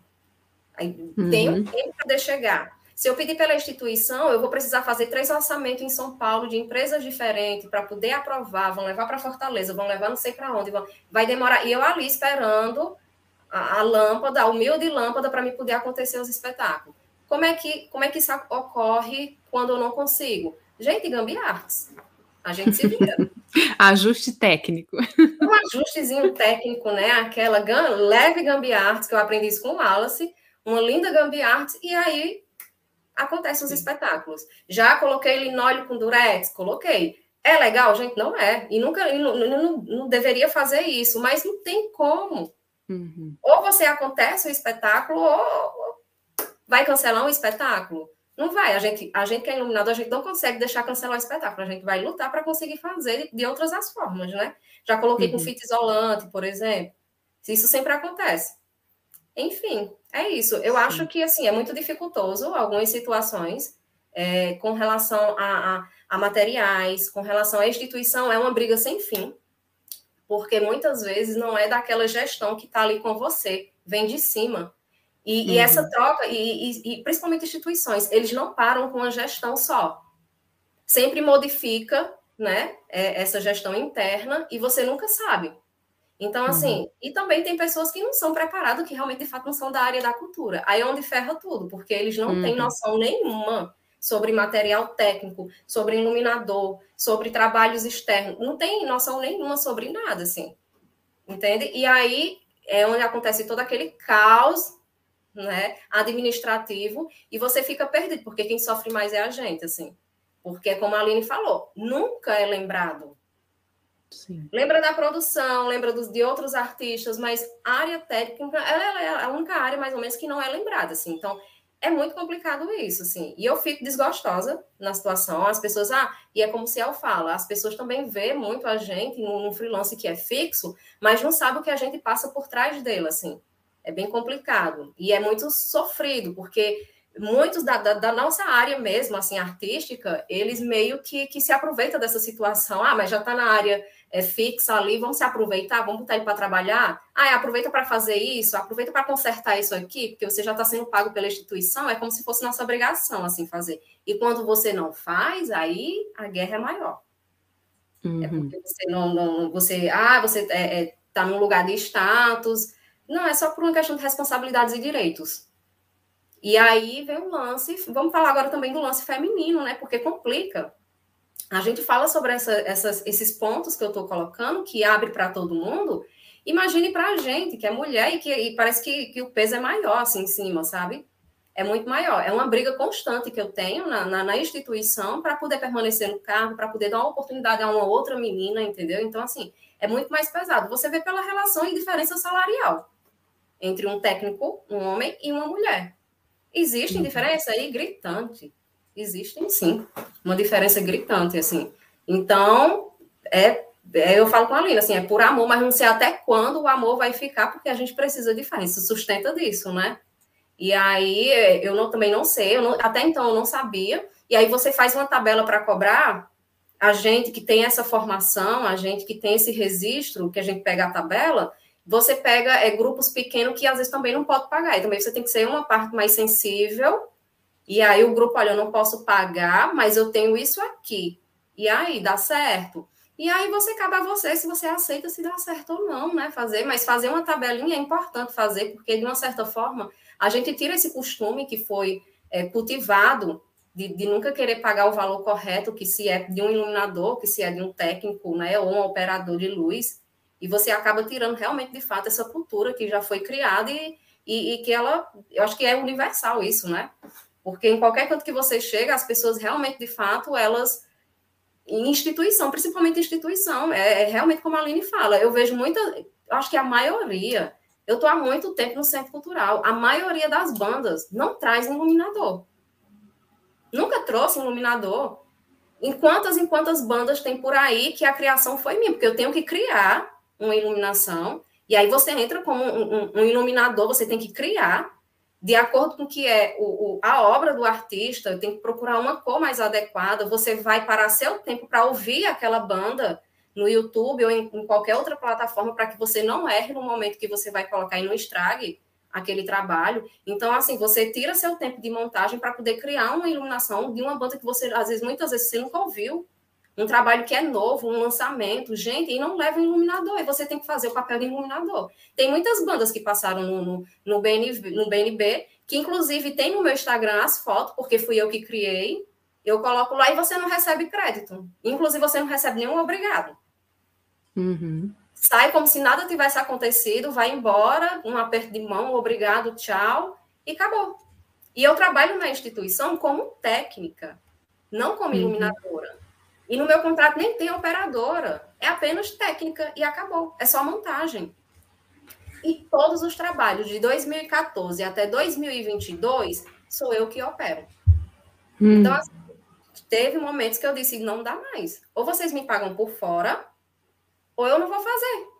E aí fica a pressão entre a instituição e os grupos, porque você está ali um, um, um técnico, você fez a montagem e, e, a pressão é tão grande psicológica que não tem como você não fazer, você acaba fazendo, de fato, porque você não vai deixar o trabalho ficar perdido ali.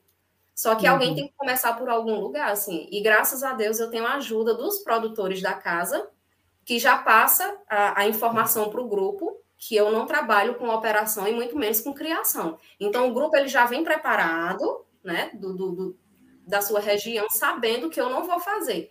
E aí eles começam a conversar comigo semanas antes caso eles me contratem para fazer uma iluminação específica do trabalho e eles me pagam por fora.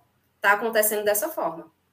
Mas uhum. fazer trabalho é, em cima da hora, faltando 20 minutos para criar uma iluminação, que a gente passa às vezes meses para criar, porque não é só chegou, desenhou, montou e fez e operou, que acontece em trabalho cênico, porque não é assim. A gente tem que participar do trabalho tem que entender, tem que fazer a leitura do trabalho para poder fazer o trabalho, e as pessoas chegam como se nada tivesse acontecido e quer que você faça. E isso não rola. Para mim, não uhum. rola mais. Hoje em dia, eu não faço mais isso. Só que aí foi conversado com a gestão e com os produtores, para que os produtores também fiquem preparados diante dessa situação e eles também entendam como funciona o seu trabalho, porque muitas vezes o produtor ele não entende como é que o técnico iluminador trabalha na casa. Uhum. Né? Ele faz a produção dele, mas ele não entende. Então, o técnico também, é, o, o, o produtor, tendo esse diálogo com o iluminador, com o técnico, facilita bastante também a comunicação com os grupos. E aí eles comunicam para o grupo e aí acontece o trabalho da melhor forma possível, ninguém sai perdendo. Todo mundo ganha. Sim. É isso. Eu tô entendendo aqui que com a fala de vocês que, né, existe em primeiro lugar, né, existem vários, mas o primeiro lugar que eu percebo é essa lacuna na área de formação nossa, né? Porque como muito bem a Aline, Ciel, Sinese falaram aqui, para a gente se formar e se colocar enquanto profissional na nossa área de iluminação, a gente vai buscando cursos muitas vezes de curto prazo, médio prazo, né? E esses cursos são nenhum é dentro de uma faculdade de artes, né? Vamos supor assim, são cursos livres, são oficinas, ou uhum. é, de eletricista, de eletrônica, a gente vai buscando as áreas afins também dessa área, porque a iluminação tem uma, é, uma multiplicidade de conhecimentos, né? De várias áreas, é, e aí a gente vai buscando para ter, é, é como se a gente fizesse uma formação totalmente autônoma, né? Com as oportunidades que a gente teve e com o que a gente buscou formar. E aí, um reconhecimento de nós profissionais e das áreas de atuação enquanto profissional também está. Eu vejo na fala de vocês que isso está levando a comunidade, eu vou dizer comunidade em volta, desde os artistas envolvidos na cena até as instituições, é, a, a, começarem a entender, né? Porque eu tô, tô, vendo que muitas vezes o diálogo parte da gente, de falar não faço mais a operação, porque eu sou contratada aqui da casa para fazer a montagem. Faço a concepção, mas não necessariamente vou fazer a luz é, quando a gente viaja né, para um outro lugar, vou montar a luz, né?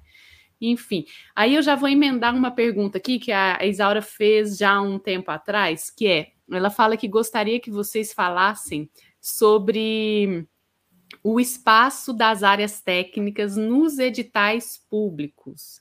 E aí eu queria que vocês falassem também sobre como que vocês é, enxergam ou né, veem ações de instituições públicas ou privadas nessa nossa área de fomento para que sabe para que se contrate é, de até mesmo de cursos, né, de incentivo de profissionalização, é, vocês falaram um pouco, né, que existe o sindicato aí. Como é que é essa organização, né, desses editais públicos, dessas, dessas, dessas instituições públicas de reconhecimento? Quais são esses, né, para nossa área? O que, que existe aí, pensando em, em instituições públicas, pensando em, em fomentos, em cursos, editais, sindicatos? Eu posso falar? É, eu, eu, ia falar uma coisa, vou responder isso, mas eu queria pegar só um gancho na, na fala anterior, que talvez o que a gente fala aqui é um recorte de, entre aspas, um lado pobre ou mais sem tanto, sem tanto recurso, isso que eu estou dizendo mesmo da, das artes, por culpa de incompetência de gestões. Né? É, mas, por exemplo, há teatros aqui em Fortaleza como, por exemplo, se você chamar o Felipe Holanda para vir aqui falar no meu lugar, ele vai dizer: opa, no meu teatro isso não acontece. No meu teatro tem que trazer o operador, vai ganhar tanto, nosso salário é o piso, é, se não tiver um técnico, não monta. Ou se você chamar o, o Rodrigo, o Digão lá da Caixa, que até na Caixa eu passei uma situação muito estranha, que foi, não tinha era seis horas da noite, o espetáculo era oito e a banda não tinha chegado. Era uma banda argentina e não tinha chegado no teatro, mas eles estavam em Fortaleza. E eu ficava a tarde inteira, digamos, vamos montar a luz. Aí eu digo, não, não monta agora, porque quem monta é o grupo. Aí eu digo, mas eles vão chegar em cima da hora, a gente não vai conseguir. Aí ele, paciência, cancela o espetáculo, mas eles não estão não aqui no horário. Eu digo, a gente bota umas pá, cruza, pá, bota ali, bota o LED, monta, e quando chegar tá montado, a gente só reposiciona. Não monta sem o grupo porque eu não estou acostumado a essa realidade, que é uma realidade da Caixa Cultural, por exemplo, e da equipe técnica da Caixa Cultural. Então, é um recorte de alguns espaços daqui de Fortaleza que, infelizmente, ainda são limitados, mas que alguns há um crescimento. Que aí eu posso citar o Dragão do Mar, que foi onde eu trabalhei, que, por exemplo, hoje me parece que os técnicos não operam a luz, ou operam menos luzes, né? Porque eu acho que tem um papo do Dragão, do São Luís, dessa gestão do Instituto Dragão do Mar, que, mas eu posso estar falando errado, me perdoe se eu falar errado, mas o que eu sei é que quando é espetáculo chamado pelo São Luís ou pelo Dragão ou pelo chamado por essas instituições, a equipe técnica seria responsável, seria mais ou menos como isso. Ou se alguém pede a pauta, aí pagaria, entendeu? Só que eu acho errado porque se o São Luís chama, se o Dragão do Mar chama, ele está dando cachê. Então dá o cachê da outra equipe técnica para o técnico da casa não tirar o dinheiro de um freelancer, né? Então era mais ou menos isso que eu queria falar que tem esse recorte, mas que na maioria, na maioria não, nesses teatros específicos isso não acontece. E aí eu acho que tem que ter uma imposição, sabe, também de dizer não vou fazer. O ruim é que a gente fica como chato e, e, e às vezes pode até perder o trabalho, né? Mas, mas aí isso uma vez aconteceu comigo no Dragão, que chegou um, um diretor que me falou que eu ia operar a luz, mas em todo o teatro ele levava o operador. E o operador me disse: Ei, eu não vou operar a luz, quem vai ter que operar é tu, porque ele disse que não ia pagar. Eu, Por quê? Não, porque ele falou que aí no Dragão numa equipe opera. Aí eu disse para o diretor: Olha, eu não vou operar a sua luz, porque você tem um operador, todo canto você leva, por que, não traz aqui? Ele, não, porque aqui opera. Eu disse: Não, mas aqui ninguém opera mais, não, não vou operar, não. Aí deu 20 minutos depois, vem minha chefe e diz assim: Ciel, tu vai operar a luz, tá? Aí eu. Aí eu disse assim para o diretor: Ó, vou operar a sua luz mas eu vou fazer exatamente o que você mandar. Se você falar uma coisa errada, eu vou errar. E aí foi o dia que eu agi mais sem antiética possível no trabalho da luz. Desculpe-me. Mas porque, por exemplo, quando ele dizia liga o foco e o ator estava aqui na, na direita, aí eu ligava o da esquerda. Quando, tipo, ligava, liga o foco o ator estava no meio, eu ligava o foco de outro canto para errar propositalmente mesmo, porque eu estava chateado com essa situação. Enfim, me julguem. E aí, no, no outro dia, ele levou o técnico para operar a luz, entendeu? No outro dia, ele resolveu essa situação. Que era uma coisa que eu não queria fazer, assim. Mas que, que eu pensei, meu irmão, eu, todo canto o cara faz, enfim. Me desculpem por isso, mas eu fiz isso uma vez. É, quanto aos editais, a pergunta da Isaurinha, é, eu queria dizer assim que eu, eu, eu acho que, que a gente é totalmente invisível como eu já falei várias vezes, e na questão dos editais muito mais. Isso na pandemia ficou muito evidente, uhum. porque todos os editais que surgiam no começo eram voltados especificamente para artistas, mas excluía técnico como se técnico não fosse artista. E eu sou um artista. Eu, eu considero a Aline um artista, a Sinésio um artista, Camila é um artista, porque a, o nosso trabalho artístico é ali no visual. Então a gente trabalha com visualidades. Né? E aí eu, eu, eu eu fiquei tipo me sentindo primeiro muito triste. Aí me veio uma constatação de que eu, enquanto técnico, vivo de migalhas, que aí é uma realidade minha, talvez de algumas outras pessoas, mas não de todo mundo que trabalha com luz. Porque, como eu digo, de migalhas? Porque eu vivo na migalha do que os grupos conseguem de editais. Do grupo que conseguia o edital do Miriam Muniz, que conseguia o edital do não sei o quê, conseguia entrar no SESC e me contratavam. Então eu vivia desse dinheiro mas que era basicamente dos grupos e não diretamente, entende? Assim, e aí, quando vem a pandemia, que acabam as apresentações, que os grupos começam a trabalhar e não e eu não estou envolvido nos trabalhos, porque aí não são trabalhos de palco, aí me veio, poxa, é, então não somos nada. Aí foi veio a loucura da gente, ansiedade, tristeza, depressão, e aí de conversar e tentar criar um fórum, e tentar ver alguma coisa que eu acho que a gente conseguiu até dar, dizer pelo menos, oi, peraí, a gente existe, né? Talvez a gente conseguiu isso, assim. E aí se diz no edital que se coloca técnicos, porque tem a possibilidade de curso. Só que aí, por exemplo, eu sou privilegiado porque eu, eu dou aula. Né? Eu tenho uma formação, eu consigo dar aula, eu tenho um currículo de, de aulas que eu já dou, então eu consigo comprovar isso e eu consigo passar no edital que é para dar aula. Mas e a galera da graxa? E a galera das empresas que ficaram sem trabalho? Sabe? E as outras galeras? Enfim, como que, que essa galera se sustenta? Não tem como viver. E aí não vai viver. E aí eu tive amigo técnico, por exemplo, passando fome, de, de, de mandar mensagem, pedindo comida, porque o filho está com fome dentro de casa. E, e aí a gente se juntar com outros técnicos e porque é uma situação que a gente é invisível mesmo. Até imagina aí, eu que tenho uma formação sou invisível, imagina aquele que tem só experiência de trabalho sem uma formação, sabe? E aí é mais invisível ainda. E eu ainda digo que, quanto aos editais, me sinto totalmente por fora, que parece que eu só posso ir lá se for para dar aula, se for para fazer um vídeo tutorial. Eu não uhum. consigo trabalhar como artista no edital, porque ele não consegue me englobar enquanto talvez fazer uma criação artística e eu, ou de pesquisa, sabe? Por exemplo, aí eu, eu, por exemplo, tentei passar no laboratório do Porto, que aqui tem um laboratório de, de pesquisas em teatro, dança, que tem um financiamento para pesquisa. E aí existe teatro, dança, artes visuais.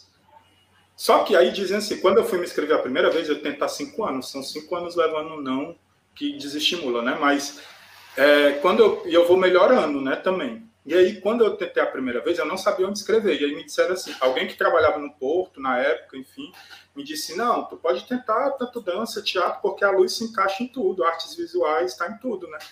E aí, eu, essa foi a vez que eu cheguei mais perto, bati na trave, cheguei na última fase, entrevista, e aí eu recebo falando que, olha, o meu medo é porque esse trabalho pode acabar virando só na dramaturgia da luz e não na dança, não não sei o quê, que para mim é uma coisa que é indissociável, porque eu pesquiso, eu trabalho Sim. com. Para mim, a luz é indissociável. Porque quando me diz assim, ah, não, mas eu vou me mover, eu preciso só do meu corpo e dançar aqui agora, eu estou dançando. Isso é para dança. Só que se eu apagar essa luz aqui, se, se acabar a luz, se não tiver uma luz, você não vê. E a luz é o movimento. Então, quando eu, quando eu pesquiso luz na dança, por exemplo, eu sei que existe que a luz é o movimento, que a luz está ali, que a luz é indissociável, ela, ela é, ela precisa estar tá ali. E aí ela precisa estar tá de uma forma muito, muito, muito verdadeira, né? Ela não pode ser deixada assim de, de lado, né? E aí eu, eu me vem essas frustrações assim por achar que nós, que somos das áreas técnicas, estamos sempre fadados a viver dessa migalha de grupos, ou, ou eu, graças a Deus, tenho a possibilidade ainda de dar aulas que que apesar de parecerem que são muitas, na pandemia até foi o que eu consegui tirar um sustento, porque senão eu, eu não conseguiria, mas ainda são escassas, se liga assim. Então eu, eu, penso que, que não, a gente, os editais não contemplam. Por mais que eles digam que contemplam, eles não contemplam. Ah, mas a Aline passou, a Cinésia passou, o Ciel passou. E não foi nem todo mundo no mesmo edital, né? Porque foram editais diferentes. Mas se você pegar um edital que passou, por exemplo, 100 pessoas, e dessas 100 pessoas, uma pessoa era da área técnica, isso não contempla, entendeu? Você não você não está uhum. sendo eficiente, é mentiroso. Por isso que eu acho que a gestão ela é mentirosa, entendeu? Ela diz que está fazendo, mas ela na verdade não está sendo eficiente. Ah, mas agradece porque com o Bolsonaro é pior. Seria bem pior, bem pior também, né? Mas eu acho que isso não é uma desculpa para a gente ser ruim, ser um gestor ruim, sabe? Também, ou, ou, não tentar ser mais competente naquilo que a gente faz. E aí, só para terminar a fala, eu queria citar uma fala relacionada disso, do edital, é, é, dos editais da cena que a gente está falando, que é uma fala do Tudela. Eu vou fazer uma coisa bem escolinha, que ela é essa fala que eu acho muito importante, que, que eu acho que colabora no que a gente fala. Que o Tudela diz assim, no, no, na Luz a Gênese fica uma impressão que ou o teatro é uma atividade que aceita o tratamento negligente de um de seus aspectos essenciais, ou a luz é encarada como um elemento sem importância no contexto do espetáculo, sendo considerada parcialmente ou até mesmo desconsiderada, ou há alguma ignorância no que se refere à sua contribuição para o trato visual do espetáculo. E isso é uma coisa que reverbera na cena, que é uma coisa que o dela está falando que é para a cena, mas reverbera no de trás da cena também, sabe? Reverbera no em todo o trabalho que vem por trás. E aí eu tenho outro fala de um professor meu que dizia que a ética influenciava na estética, o que é totalmente também dentro dessa fala, sabe? Se você não tem uma ética com os profissionais daquela área, isso vai resultar numa estética que não é boa, entende assim? Uhum. Sim. Sim. Acho que era isso o meu choro. e vocês percebem, assim, né, que você falou que existe esse edital aí, que eu estou entendendo que é um edital da prefeitura, que é um laboratório de pesquisa, é isso? Não? É, é de, um, de uma instituição do governo do estado, é uma escola de artes. Entendi. Do governo. E existem mais fomentos como este, por exemplo, aqui em Uberlândia a gente tem a, a lei de incentivo municipal que aí você pode se inscrever tanto na área de criação quanto na área de formação. Também concordo com você, Ciel, quando você fala que o nosso lugar de atuação em editais, ele fica restrito demais, né, à formação, a esse lugar da formação. É, mas existem outros editais, outros fomentos que vocês veem que colaboram, contribuem com a nossa área? De Ou pesquisa, ações? De pesquisa, de pesquisa, eu acho que não. Na verdade, de pesquisa, eu acho que nada colabora com a pesquisa em luz. Tipo, com pesquisa mesmo, nada colabora. Nem na academia, é muito difícil na academia, você conseguir alcançar com a luz um lugar na academia é muito complicado. É muito, eu digo é muito complicado. E, e, eu acho que de pesquisa nesses momentos, quando tem investimento, também é muito difícil. Agora, também alguém pode me dizer, ah, mas teu projeto é ruim. Pode ser que seja ruim. Mas por que que, por exemplo, não se tem, já que você tem um laboratório de tudo e diz que a luz se encaixa e tudo, mas não se encaixa em nada, por que não cria um laboratório das áreas técnicas? Né? Uhum. Tipo, porque então não, poxa, se, se são artistas, criadores, por que, que eles não podem pesquisar também? E aí, por que eles não podem né? E aí podia ter isso. Uhum. Eu acho só complementando rapidinho a fala do Ciel é que é muito desleal a competição, né? Se você coloca que a gente já não consegue se enquadrar na, em editais de criação, então a gente tem que ir para a formação. É desleal dentro da nossa categoria e é desleal competir com pessoas que estão fazendo, porque é tudo o mesmo bolo, né? Com uhum. pessoas que estão criando espetáculos que vão dar um produto final com uma aula, com uma videoaula. Tipo, quando o Ciel fala que, que no edital passou duas pessoas da área técnica, isso é considerado que está sendo visto sim a área técnica, é muito errado. Então, realmente é necessário enxergar que não há, não há como ser o mesmo edital. Tem que ter algo é, fomentado diretamente para as áreas técnicas. E quando eu falo as áreas técnicas é toda uma gama, porque a gente está aqui, o Ciel falou muito bem, a gente está aqui falando um recorte das experiências, né? Mas Sim. tem muitas camadas a área técnica, né? No, no, próprio cinema, que eu acessei na pandemia, que foi totalmente inusitado, o cinema tem editais que simplesmente por você trabalhar na área do cinema e você comprovar que você tinha um trabalho que parou por causa da pandemia, você ganhava você, você se cadastrava, você dava lá seus dados e você recebia um incentivo, sabe? Isso para mim foi, tipo, quando eu participei, eu disse, não, não vou conseguir. E, tipo, é, é isso. É, é, é, facil, é, é entender que a área foi prejudicada e que todos os profissionais envolvidos precisam de de incentivo à vida, não é nem a nada, é a vida.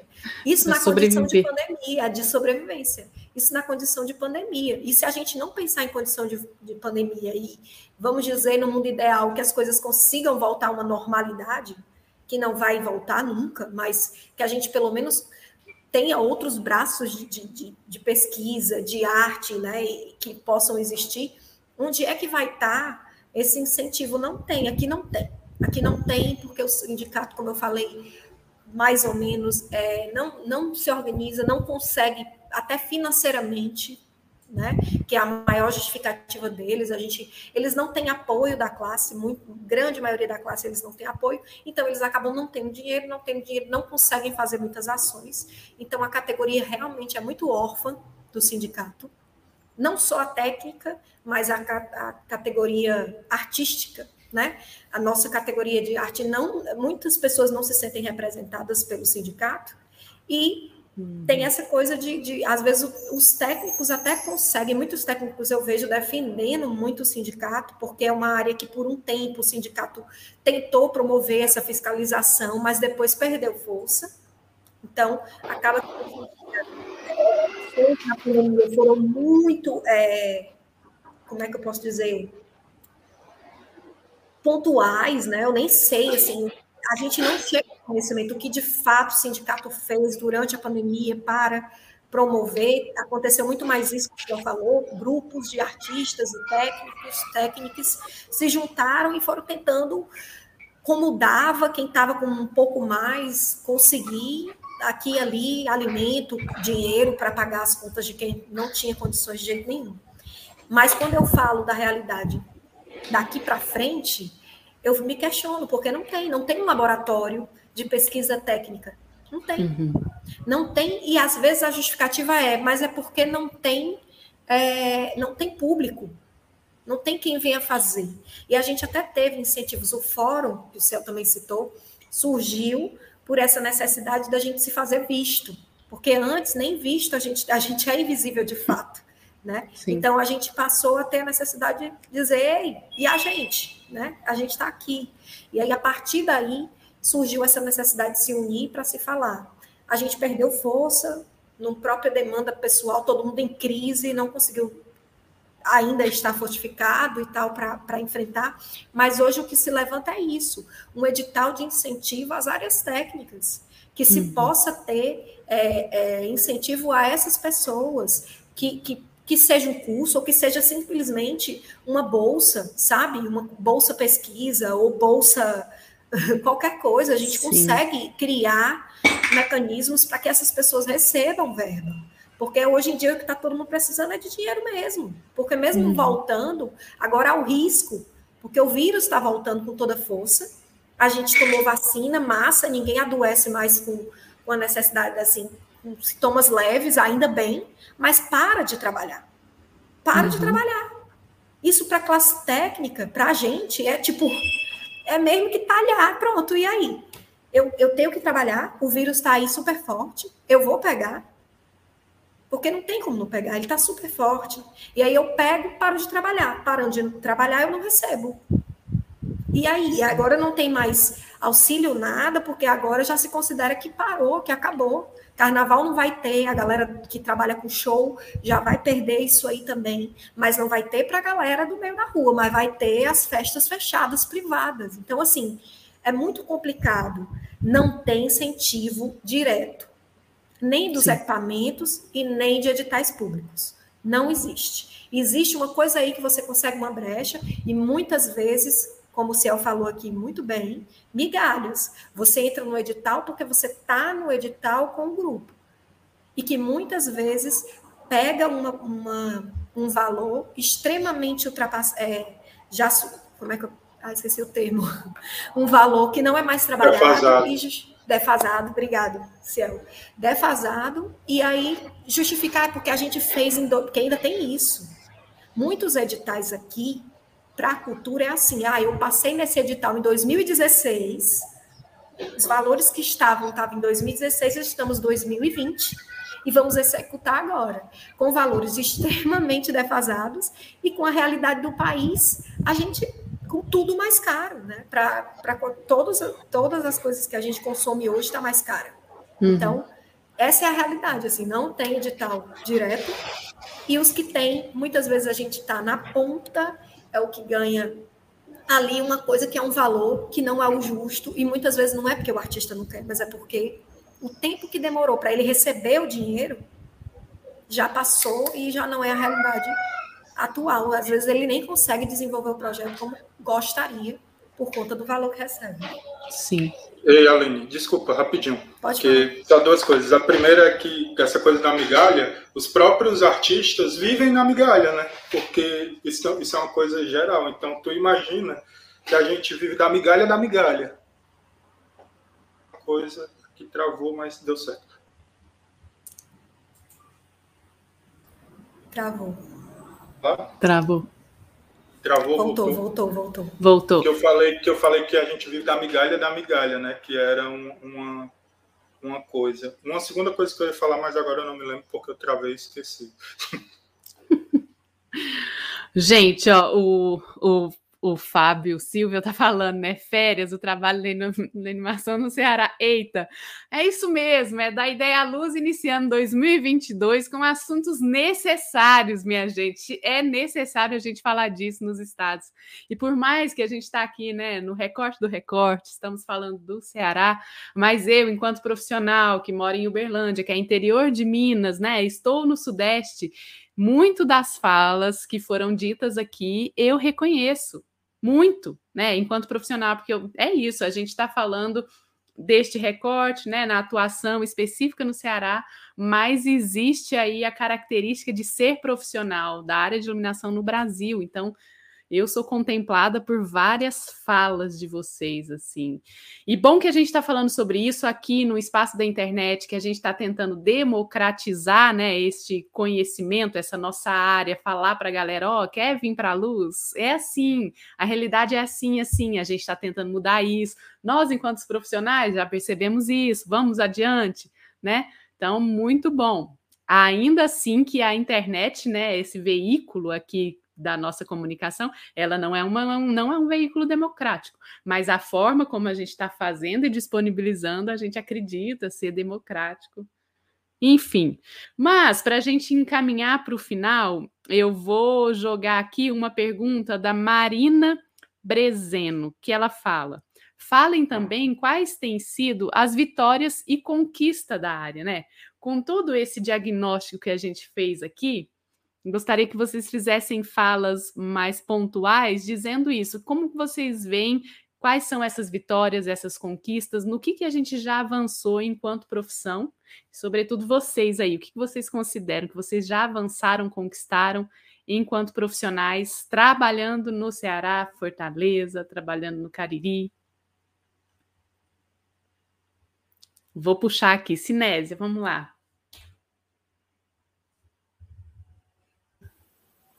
Estão ouvindo? Pronto. É, o que eu ganhei, além de amigos, né? Porque ao longo da estrada você também ganha muito parceiros, assim, amigo. É, ganhei também bastante experiência e conhecimento, justamente por conta das dificuldades. Por mais que você não queira, você ganha uma experiência. Saber lidar com essas dificuldades, ultrapassar ela. Lá na frente você tem um retorno disso. Você, você meio que você ganha duas vezes mais, assim. E aí é massa porque você também pode repassar esse conhecimento para uma outra pessoa que também vem chegando na área, que é novo, que está começando, né? E aí é, o que eu ganhei mais assim foi ter a oportunidade de conhecer companhias que vêm de fora, as companhias que são regionais, que você acaba tendo uma intimidade com eles ali, e eles começam também a utilizar o seu trabalho e reconhecer. E aí é como a Aline falou em uma fala, que você também tem que começar a reeducar essas pessoas, porque como eles se formam muito através do próprio grupo, fora desse lugar cultural, né, fora desse, dessas instituições, eles já começam também, muitas vezes, sem conhecimento adequado pela falta do, do, dos cursos. E aí você ser esse, esse, esse campo de pessoa que você possa trazer para eles também a sua experiência, a informação que você teve, é gratificante você ultrapassar isso e, e repassar para essas pessoas também. Então, assim, é, de ganho mesmo, assim, eu ganhei muitos amigos, muita experiência. Eu aprendi pra caramba. Eu acho que eu aprendi muito mais do que eu repassei, assim. Uma das, das, das fases que eu tive, é, de sete anos, assim, eu acho que eu aprendi muito mais do que eu repassei, porque lidar com o ser humano é complicado. Então, com pessoas com, com temperamento totalmente diferente, é, te traz também uma experiência com pessoas, assim, você tentar entender de, de, inúmeras pessoas diferentes, assim, trabalhar com público já é difícil, né? É muito difícil você trabalhar com público, e quando você trabalha com público diferente, é mais difícil ainda, assim. Então, assim, é, eu ganhei muita coisa, inclusive é, ter a oportunidade de conhecer pessoas é, como a Dodge. Eu conheci o trabalho da Dodge, fiquei encantada com o trabalho da Dodge, que ela ainda vem realizando é, livros dela, que eu também fiquei super encantada. Então, eu ganhei presentes, assim, com a vida que eu fui conhecendo outras pessoas da área, assim. Na verdade, eu acho que eu ganhei mais do que realmente, de fato, eu perdi, assim, que eu, eu costumo dizer que eu não perdi no trabalho, eu mais ganhei mesmo as dificuldades, que a gente geralmente, quando está com raiva, a gente fala ah, que as dificuldades de você foi uma perda e tal. Não, não foi perda, foi ganho. As dificuldades, principalmente, é ganho para mim. Ótimo. Posso? Pode. Eu acho que teve ganhos, muito ganho, muitos ganhos. Eu acho que pesquisas que foram defendidas, né? A gente tem três pesquisas defendidas e uma se encaminhando do Wallace aí é, eu acho que só da gente estar tá estudando, né, se apropriando, eu acho que não é em vão, Ciel, você ter o mestrado. Pelo contrário, eu acho que é super importante para a categoria, sabe? Muito, muito, muito, muito. Talvez você não consiga sentir isso como reflexo na sua profissão, mas isso para a gente é muito importante enquanto área, né? Uhum. Eu tenho muito orgulho da sua pesquisa e do Walter, tenho um orgulho da minha também, bem menorzinha, mas que tem o seu, seu valor dentro desse lugar de estudo.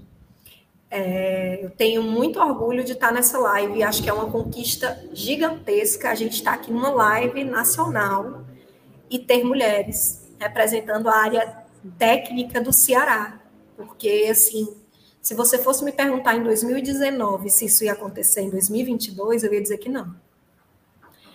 É, então, eu acho que isso é uma conquista muito grande para a área. A gente começar a ver outras caras, né? E que a gente continue vendo outras caras, né? que, que a gente caminha para frente. Então, quem sabe, final desse ano, não vão estar tá aqui outras caras trans, não binárias, né?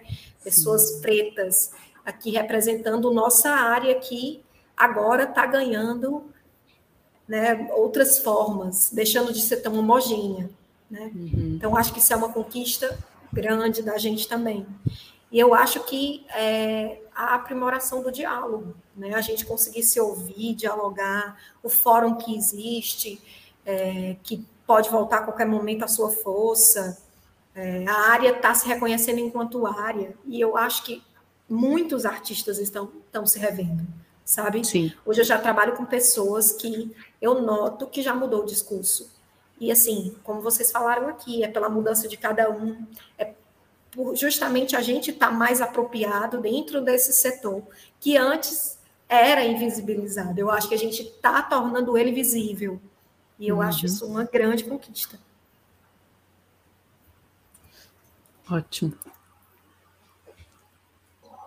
É, se eu, se eu pensar assim, é, como classe, né, tipo ganhos de classe, assim, eu acho que você vê, você vê que há, há ganhos a passos lentos, né, assim, porque talvez já, já, eu não sei se é porque eu sou ansioso, mas eu acho que é ansiedade, é necessidade, é preciso que, que já estivesse correndo mais rápido ou que se tivesse pensado isso mais com mais rapidez, assim né?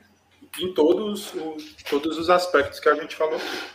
E se eu pensar pessoalmente, assim, eu acho que a luz, para mim, meu trabalho na luz, ela é tudo, assim, para mim, porque é ela que garante o pão que eu vou comer a cada dia, né? Eu, eu, meu filho, porque eu vivo disso.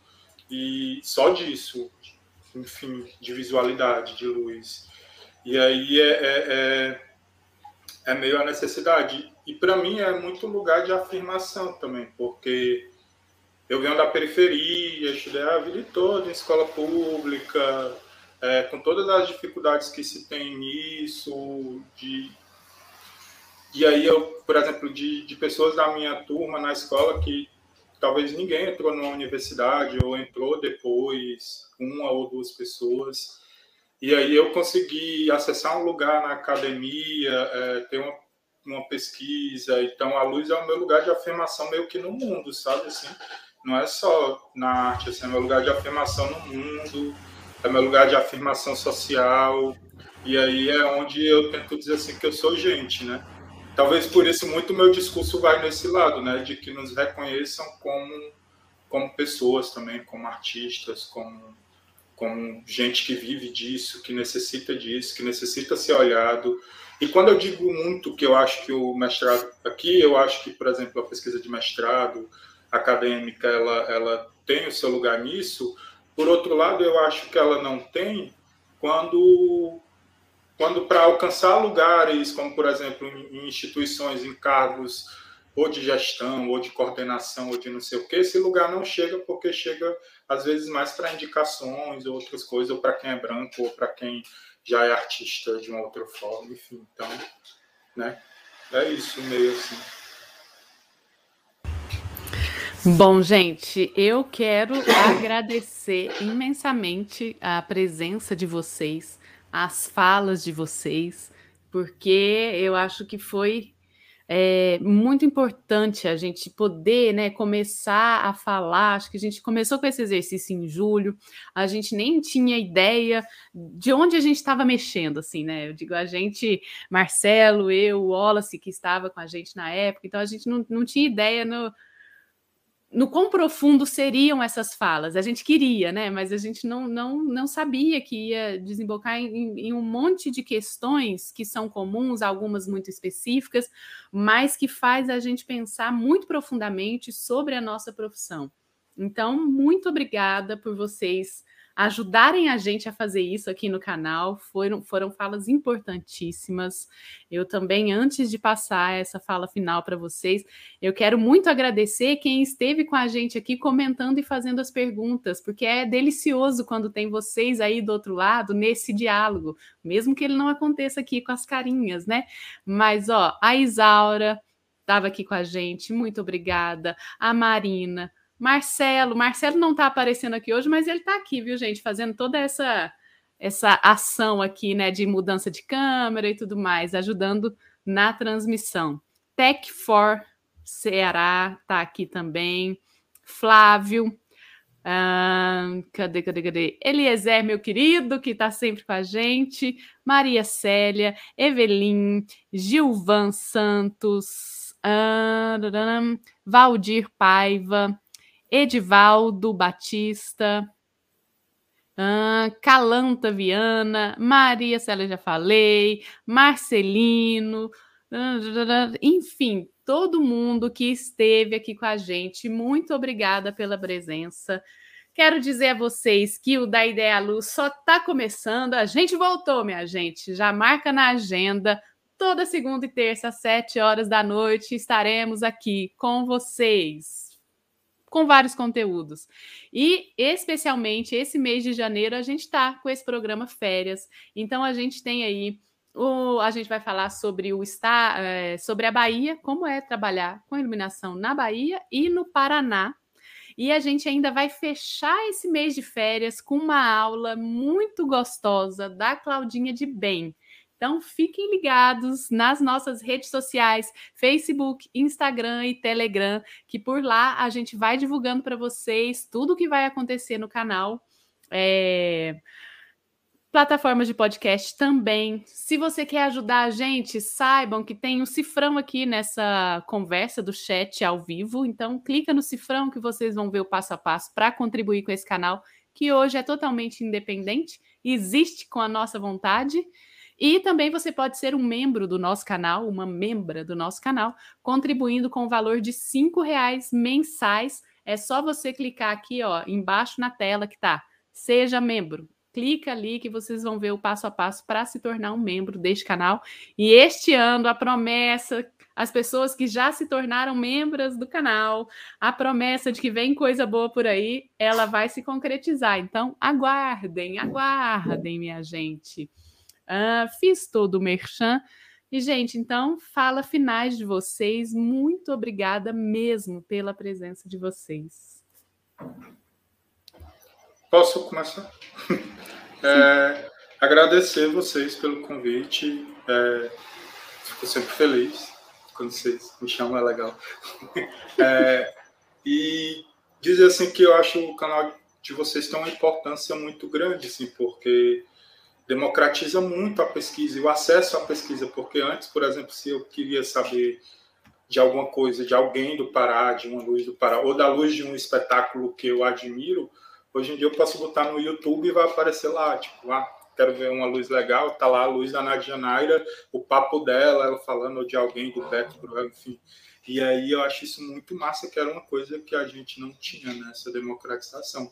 E a outra coisa que eu parabenizo muito vocês é porque vocês têm, quer democratizar a luz e aí vocês não ficam no eixo, vocês não ficam ali São Paulo, Minas, Rio, vocês vêm pelo Brasil e consideram também que o nosso trabalho que a gente faz aqui é luz e também é nacional, não é só local. E isso é muito importante também, porque isso, enfim, né, tem todo o, o, o respeito, assim, eu acho isso muito legal tanto o Wallace, Marcelo e você que fazem isso. E obrigado. Obrigada. Aline? Eu muito bem sentada, né? Ia ser a última, mas tudo bem. Só agradecer mesmo, gente. Agradecer o convite, agradecer todo mundo que está aí, que vai ver depois. É muito muito importante assim esse momento e eu fico super feliz de vocês insistirem de, de trazer tanta gente massa para cá e insistir que eu venha, mesmo assim, é, nesse lugar de fala, de ouvir, que é importante. Eu queria só agradecer mesmo. Muito obrigada.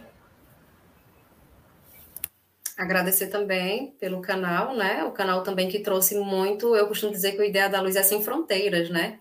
Porque ele não fica só no Brasil, ele vai para fora também. Então, ele traz muito trabalho de fora e é uma oportunidade, assim, valiosíssima de quem está assistindo para poder conhecer outros trabalhos. E também chegar a pontos que não tem acesso também, como os interiores também. Então, assim, é bem importante o canal para que as pessoas também possam estar tá vendo é, outros profissionais da área, ou também, ou então amigos também, né?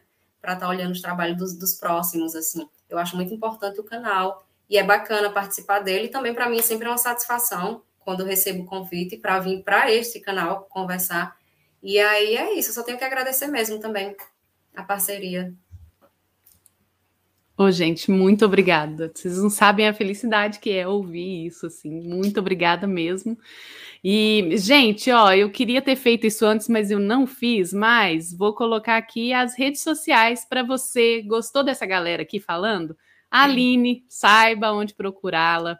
Até porque fiquei muito interessado na pesquisa. Ciel já compartilhou comigo, mas da Aline não. Então, né, a gente acessa a rede social da Aline e pede para ela a pesquisa que ela desenvolveu. Ciel, iluminador.ciel Carvalho, rede social, vamos lá falar com esse pessoal. Cinésia, Ventura, então saibam aonde encontrar, além do, daqui do canal, né, gente? Se vocês têm perguntas, questões, também deixem aqui que a gente faz essa ponte de comunicação.